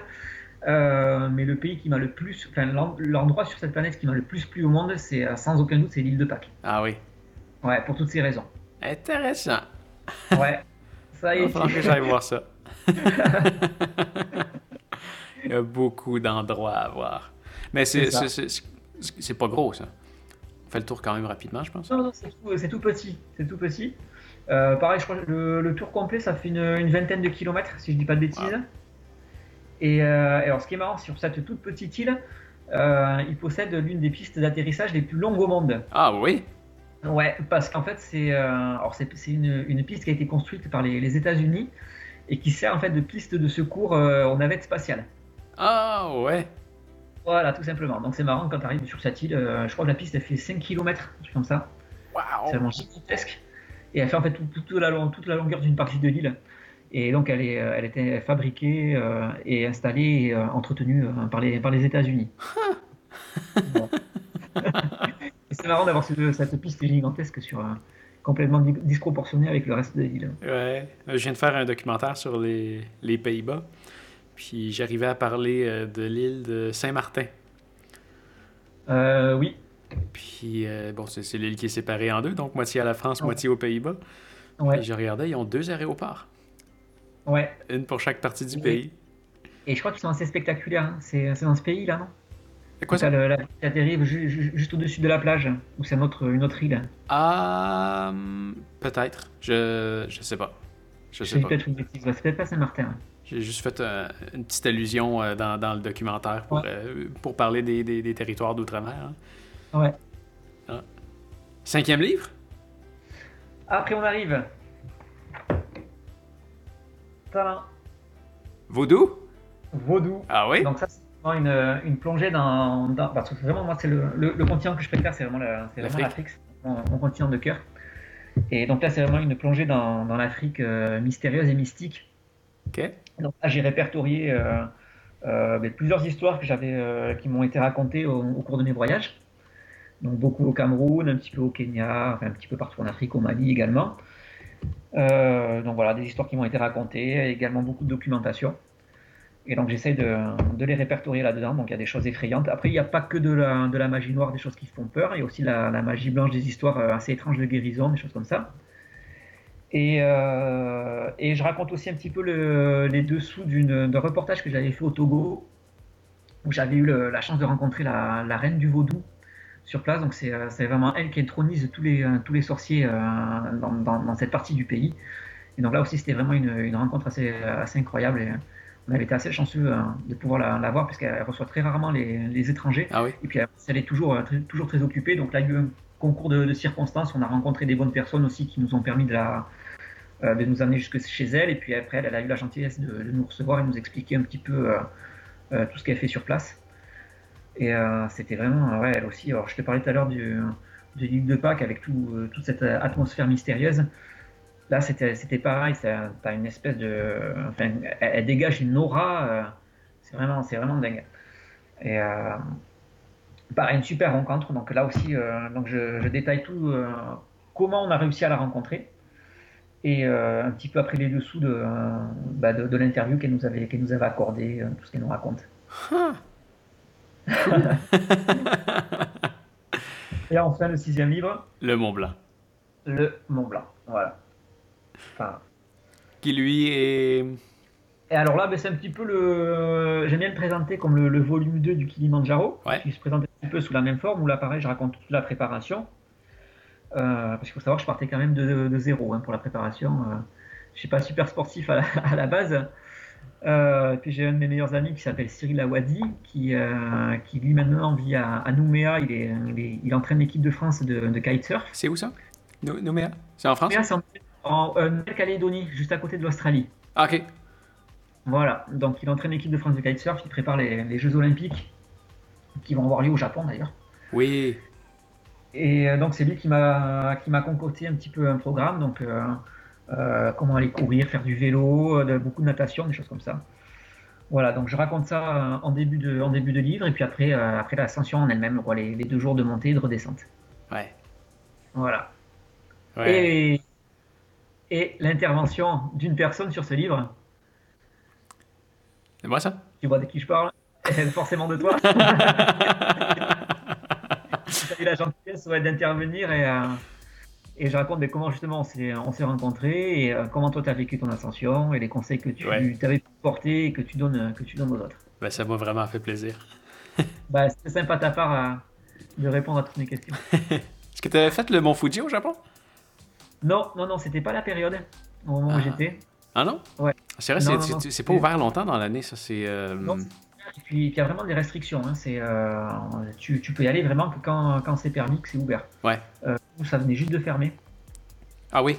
Ah, fait que euh, c'était à la fin de l'été, dans le fond. C'était fin septembre, début octobre. Je, je crois que c'était ouais, même, même carrément, première quinzaine d'octobre, même carrément. Et donc là, c'était déjà fermé, c'était vraiment pas la période pour y aller. Ouais, ouais. Voilà, donc on a quand même la chance de, le voir de loin. C'est vrai qu'il est impressionnant parce que oui. c'est l'image, l'image mythique du, Japon. Oui, ah non, c'est, fou. Ça, c'était, une montagne que j'avais vue euh, tout petit. J'étais en quatrième année. Je me souviens, j'avais fait euh, un oral sur, euh, sur le Japon en parlant du mont Fuji. Puis déjà là, je, m'imaginais un jour le monter. Ou au, moins, au moins y aller. C'était pas, c'était pas concret, mais y il y avait quelque chose que ça, ça, ça, m'attirait. Puis j'ai prévu mes, mes dates en, en, conséquence, mais je me suis rendu compte que c'était pas ouvert euh, longtemps dans l'année. Euh, j'aurais aimé voir le Japon de, de, printemps pour voir les fameux euh, cerisiers. Ouais. mais je me suis rendu compte aussi en même temps que c'est la période où est-ce qu'il y a le plus de pluie. Donc pour faire du vélo, c'est pas génial. Ouais. Puis en même temps, ben, en y allant l'été, qui est donc la période qui a le moins de pluie, ben, on tombe à être dans la période où est-ce qu'on peut monter le Fuji. Une belle ascension, ça aussi. Ouais, tu l'as monté donc. Ouais, ouais, ouais, ouais. Euh, ben, ça a été ma première euh, grosse montagne. Et comment ça se passe là? Tu le fais en plusieurs jours C'est un autobus qui amène à peu près à moitié de la montagne. Je, pense à leur faire, je partirais complètement d'en bas. Il y a certains endroits, il y a à peu près 12 étapes où est-ce qu'on peut euh, arrêter, puis qu'il y a des, des, des, lits qu'on peut, euh, qu'on peut louer. Euh, je, pense que le refaire, je le ferais comme ça. J'ai quand même l'excuse que quand je l'ai fait, j'étais en train de traverser le pays à vélo. bien entraîné du coup. Ouais, ben c'est ça. L'énergie était, était limitée, disons, rendu là. Je n'avais déjà la moitié de faite, puis je n'avais encore la moitié à faire, donc j'avais de l'énergie à, à, conserver. Euh, mais c'est quand même. Euh, c'est facile. Il n'y a rien de. C'est de la marche. C'est de la marche. Mm-hmm. On suit un sentier, il y a beaucoup, beaucoup de gens. Puis une fois qu'on arrive en haut, euh, c'est impressionnant. on a d'un côté, on a on, marche au-dessus des nuages. Déjà là, ça c'est. C'est ça qui est toujours impressionnant quand tu as ouais. cette, cette, vision, tu as l'impression que c'est une, une, mer qui est devant toi. Ouais. Ou quand on voit des, des avions plus bas, ça aussi c'est particulier. Euh, à la hauteur des nuages aussi, la, la, la, la, texture du nuage, c'est spécial ça aussi. Là, ça a une odeur aussi. Hein. C'est quelque chose qui est, qui est, spécial. Fait que d'un côté, on, on, a ça, puis de l'autre côté, on a le cratère qui est, qui est creux. C'est fou. Euh, puis on peut faire le tour. Ouais. Fait il, y a, il, y a, un chemin qui fait carrément le tour. Fait que rendu en haut, on, fait le tour, puis on, descend. Il y, a, il y, a, deux chemins. On avait repris un autre chemin pour, euh, pour descendre. J'avais rencontré. cette sensation quand même assez unique quand tu arrives au sommet où tu as bien sûr toute la, la, joie des, des, des, efforts qui sont récompensés. Ouais. Parce qu'après, quand tu montes comme ça une, une montagne, il faut pas voir, c'est pas juste les, deux jours d'ascension. Tu as, as, les mois de préparation juste avant. Donc c'est vraiment l'aboutissement d'un projet sur lequel tu t'es consacré, sur lequel tu as fait des efforts. Ouais. Et puis après, il y a aussi cette sensation euh, qui est assez, euh, assez égocentrique quand même, où tu te dis, euh, il n'y a personne qui est plus haut que moi dans le coin. ouais. c'est le but de, l'ascension, mais forcément, forcément, tu penses. Quand tu arrives au sommet du Kilimanjaro euh, ou, au Mont Blanc, tu te dis, euh, waouh, on, est, euh, on est combien de millions tout autour et, et là aujourd'hui, c'est moi qui suis le plus haut. Ouais, ouais. Mais quand j'arrive là sur ces grosses montagnes-là, je cherche toujours le, point le, le, plus haut. C'est une petite butte ici, là. Je vais marcher dessus. le mont Fuji, tu vois, c'est une des premières choses que j'avais, j'avais repéré en arrivant en haut. Ah, là-bas, c'est un petit peu plus haut. J'y ai été, j'ai mis mon pied dessus. ouais. Ouais. Puis après, ça se fait des souvenirs pour, pour la vie, quoi. Ça, c'est génial. Ouais. Ouais. Tu prends quand même des belles photos? Pardon? Tu prends quand même des belles photos? Ouais, je ouais, ouais. Je faisais tout. Tu, tu, prends des photos avec quoi? Alors, j'ai, euh, j'ai deux... Non, j'ai trois appareils. J'ai un Nikon 5300. Ok. Euh, voilà, en objectif, euh, j'ai deux objectifs, j'ai un 1855 et un 55-300 ouais. pour les pour les zooms. Ouais. Et après j'ai j'ai toujours après des pas des, des, des, petits des petits appareils tout simplement, toujours Nikon. Ouais. un qui, qui, qui est étanche, donc c'est bien pour le sortir, pas forcément pour prendre des photos sous l'eau, mais au moins quand il pleut, que le temps est mauvais, que tu n'as pas envie d'abîmer dans l'appareil. Ouais. Et, euh, et, puis après, c'est pas mal aussi quand tu es dans des, dans des lieux euh, où il ne faut pas trop montrer non plus que, que tu es un touriste, euh, que tu as un gros appareil photo qui, qui, quand même, qui quand même, faut l'avouer, relativement cher. Ouais. donc ça fait un peu plus discret, que tu peux passer un peu plus incognito dans certains pays. C'est un peu mieux. Ouais, ouais, ouais. Tu l'as ressenti quelquefois euh, oui, oui, bien sûr. Ouais, après, il y, a des pays, quand tu te balades, de, particulièrement en Amérique du Sud, euh, où tu as des endroits en général, tu as tous les, euh, tous les pays, les, les, les, centres les plus touristiques où il y a toujours, il y a jamais de soucis. Hein. Quand tu es au Pérou, au Machu Picchu, c'est sûr, tu risques rien, tu peux sortir, tu peux sortir le, le, le, gros objectif, l'appareil photo, les caméras, il n'y a pas de souci. Après, tu as une capitale, une capitale comme Lima, dès que tu sors du centre historique, de suite, de suite c'est dangereux. Tu, tu, tu, te montres plus discret, quoi. Ouais, ouais. Voilà. Et j'ai une anecdote là-dessus, justement, ça s'était passé, euh, ça s'était passé à, Lima, où, euh, où, je voulais visiter les, euh, les, les, arènes, parce que les plus vieilles arènes d'Amérique, d'Amérique du Sud. Et donc, c'est vrai que j'étais là, j'étais sur le, dans le centre historique, où il n'y a aucun danger, tu as des, des, touristes partout, les policiers qui surveillent. Et tu voyais au loin, peut-être à, à 200 mètres, les arènes. Et tout le monde me déconseillait d'y aller. On me disait non, non, n'y va pas, c'est dangereux là-bas, il y en a. J'ai bon, pourtant ça, ça paraît pas très loin, ça a l'air calme. Et euh, un matin, donc, je me suis décidé à y aller et j'ai pas, j'ai pas écouté les conseils, j'y suis allé à pied. Alors c'était tôt le matin, heureusement j'ai rencontré personne. Je suis arrivé devant les, arènes qui étaient fermées. Le gardien est venu m'ouvrir. On a fait le tour, on a visité et au moment de repartir, il me dit mais euh, tu repars comment? Alors je dis ben, je repars comme je suis venu, je, à pied. Euh, il me dit non non surtout pas, ne pars pas à pied, c'est dangereux. C'était pas le premier à me le dire en plus. Parce que parce que es un touriste. Ouais déjà déjà bien sûr. Et il m'a dit, bah, écoute, non, je te laisse pas partir, euh, je t'appelle un taxi, mais je te laisse pas partir comme ça, c'est trop dangereux. Tu as eu la chance euh, à l'aller de rencontrer personne, mais euh, au retour, je te laisse pas partir sans taxi. Et donc, il a appelé un taxi. Waouh. Et comme c'est vrai qu'il y a plusieurs personnes qui me le disaient, je l'ai écouté, hein, j'ai pas non plus voulu jouer les, les, les, fortes têtes ou les héros. donc le taxi est arrivé, je suis monté dedans et à peine que j'ai fermé la porte, il y a quatre types qui ont sauté sur la voiture et heureusement, le taxi est parti, euh, est parti en trombe. Euh, donc là, j'ai évité l'agression de, de, justesse. Ouais. Waouh Là, j'ai ouais, eu, eu de la chance. ah, mais c'est fou. après, j'ai pas. Ouais, mais t'as dû ressentir ça toi aussi quand tu voyages. C'est euh, au bout d'un moment, tu te, arrives à te, à te créer une sorte de sixième sens où tu sens quand même des situations quand c'est chaud, quand il faut forcer, quand il faut pas forcer. Et ça, je pense que c'est un conseil, tu es d'accord avec moi pour le, pour le donner. Euh, c'est quand tu sens pas, faut surtout pas forcer. Quoi. Ouais, non, effectivement. C'est ce qu'il dit autour de toi et, euh, et, voilà. Donc là, là j'avais vraiment la bonne intuition de, de l'écouter. L'endroit où je me suis le plus mal senti, c'est sûr, j'ai pas. J'ai pas encore visité beaucoup de pays qui ont. En fait, j'ai pas encore visité de pays où, ils connaissent vraiment la. Où, il y a ce genre de situation-là, là, mais la pire, le pire endroit où, l'endroit où je me suis le, plus mal senti, c'est Los Angeles. Ouais. C'est c'est spécial comme ville. Euh...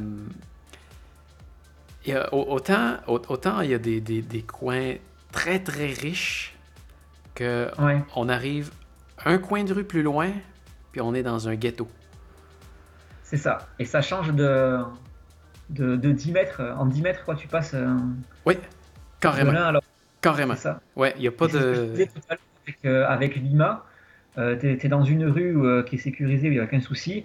Et tu te trompes, tu tournes à, droite au lieu de tourner à gauche et, et ton espérance de vie elle passe à 2 minutes. Quoi. ah, ça fait, ça fait penser exactement à ça. C'est... Mais c'est troublant. C'est troublant le soir, je me cherchais un endroit où, dormir. C'était un, voyage qu'on faisait avec l'auto, donc on, cherchait des centres commerciaux, puis on, dormait dans le stationnement. Euh, puis on passait de, super quartier à un autre où j'avais peur d'être arrêté à une lumière rouge. Euh, je me souviens, il y a une, lumière rouge que, je m'arrête, puis il faisait noir, je regarde à côté, il y a quelque chose qui bouge, puis c'est un, un, chien qui vient de se faire écraser et coucher sur le côté, puis il se fallait les capotes. Ah, c'était dégueulasse. Puis euh, le coin de rue après, il y, a un, il y a un auto qui est en train de se promener euh, avec une crevaison. Il venait, il venait de se passer de quoi, là, c'est sûr. Puis il, fuyait, il fuyait la scène. Euh, non, non, Los Angeles, non. Mm. Non.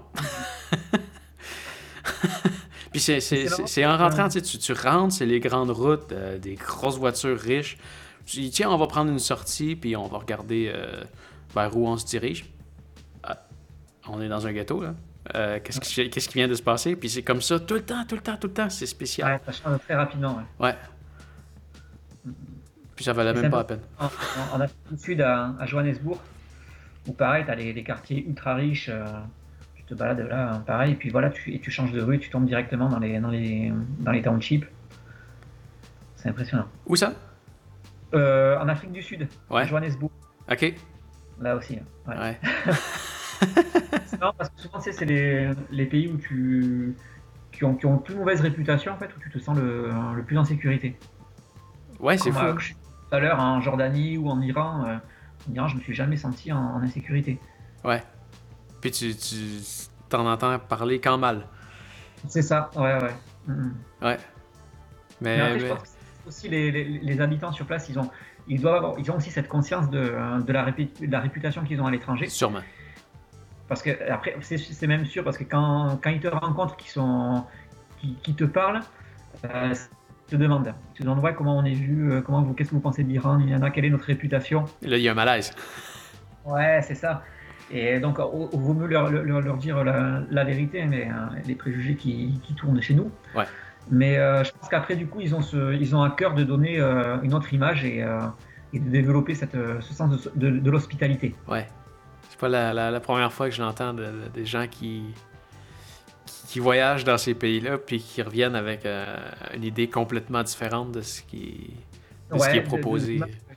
on avait au départ, ouais. ouais.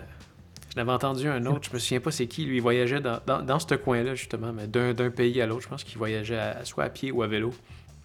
Puis euh, il disait qu'il s'en allait dans tel pays, le pays juste à côté. Puis les gens ils disaient Ah oui, mais là-bas, par contre, euh, c'est c'est les pires, c'est des pas bons, euh, attention, tu, tu, tu, vas te faire agresser, puis finalement, il mm-hmm. arrivait à l'autre pays, puis bon, euh, tout est beau, puis là, il disait qu'il allait à l'autre pays, puis là, il y avait encore la même histoire. Ah non, c'est c'est des pas bons, puis...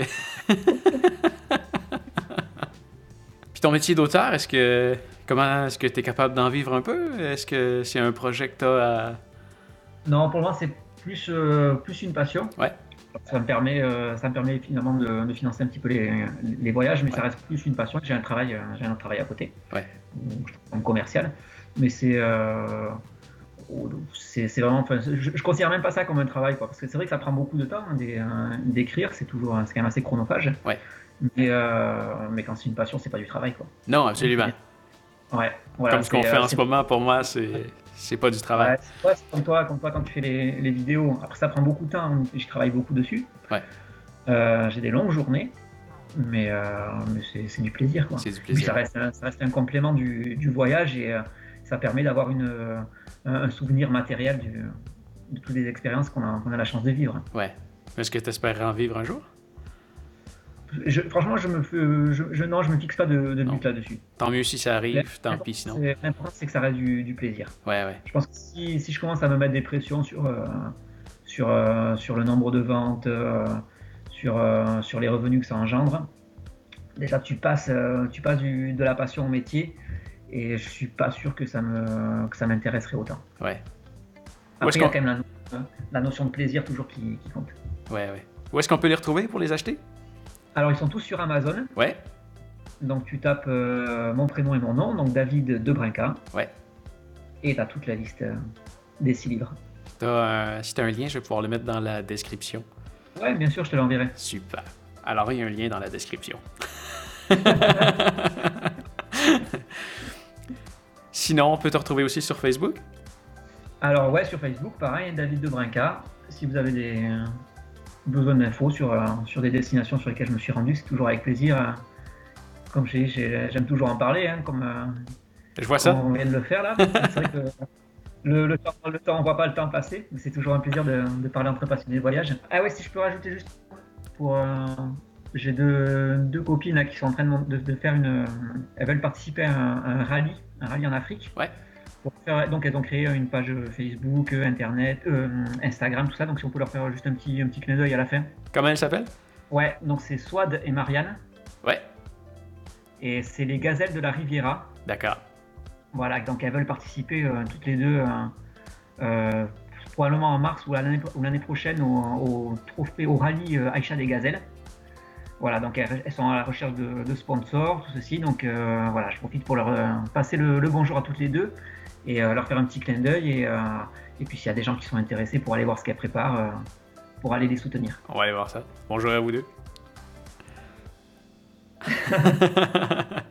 en fait, c'est une, course qui, est, qui, a lieu tous les ans au Maroc, qui est 100% féminin. Et chaque équipage donc court sous la, sous la bannière d'une association. Ok. Et euh, alors, ce qui est marrant, c'est que c'est pas une, une, course de vitesse, c'est une, une, course. Euh, donc, c'est en, en, voiture, hein, bien sûr, en 4x4. Mais c'est une course d'orientation. Donc, tu pars d'un point A, il faut rejoindre un point B. Et en fait, le vainqueur, c'est celui qui s'est pas perdu, en fait, qui, qui a parcouru le, moins de kilomètres. Ah ouais Ouais, donc toi, le concept, il est assez marrant parce que du coup, ça s'ouvre à tout le monde. T'es pas obligé d'être un, un, pro du pilotage. C'est un concept qui est assez, qui est assez marrant. Ah, intéressant. Alors, euh, merci beaucoup, David, pour le podcast. C'était vraiment le fun de t'avoir. Ben, merci à toi, Pascal, pour l'invitation. C'était vraiment sympa de discuter euh, voyage et, euh, et se remémorer des, euh, certains souvenirs en commun. Absolument. Ça m'a donné le coup d'en faire d'autres euh, plus tard, alors on va voir comment les gens réagissent et je pense qu'on va s'en faire un autre euh, un jour, Donc, probablement même euh, en live. Ouais, ça permettait de plonger dans de chouettes souvenirs et, euh, et puis euh, ça donne envie de repartir. Quoi. Ah oui. Aventure. Alors, sur ce, Merci. merci. Salut David. Salut Pascal.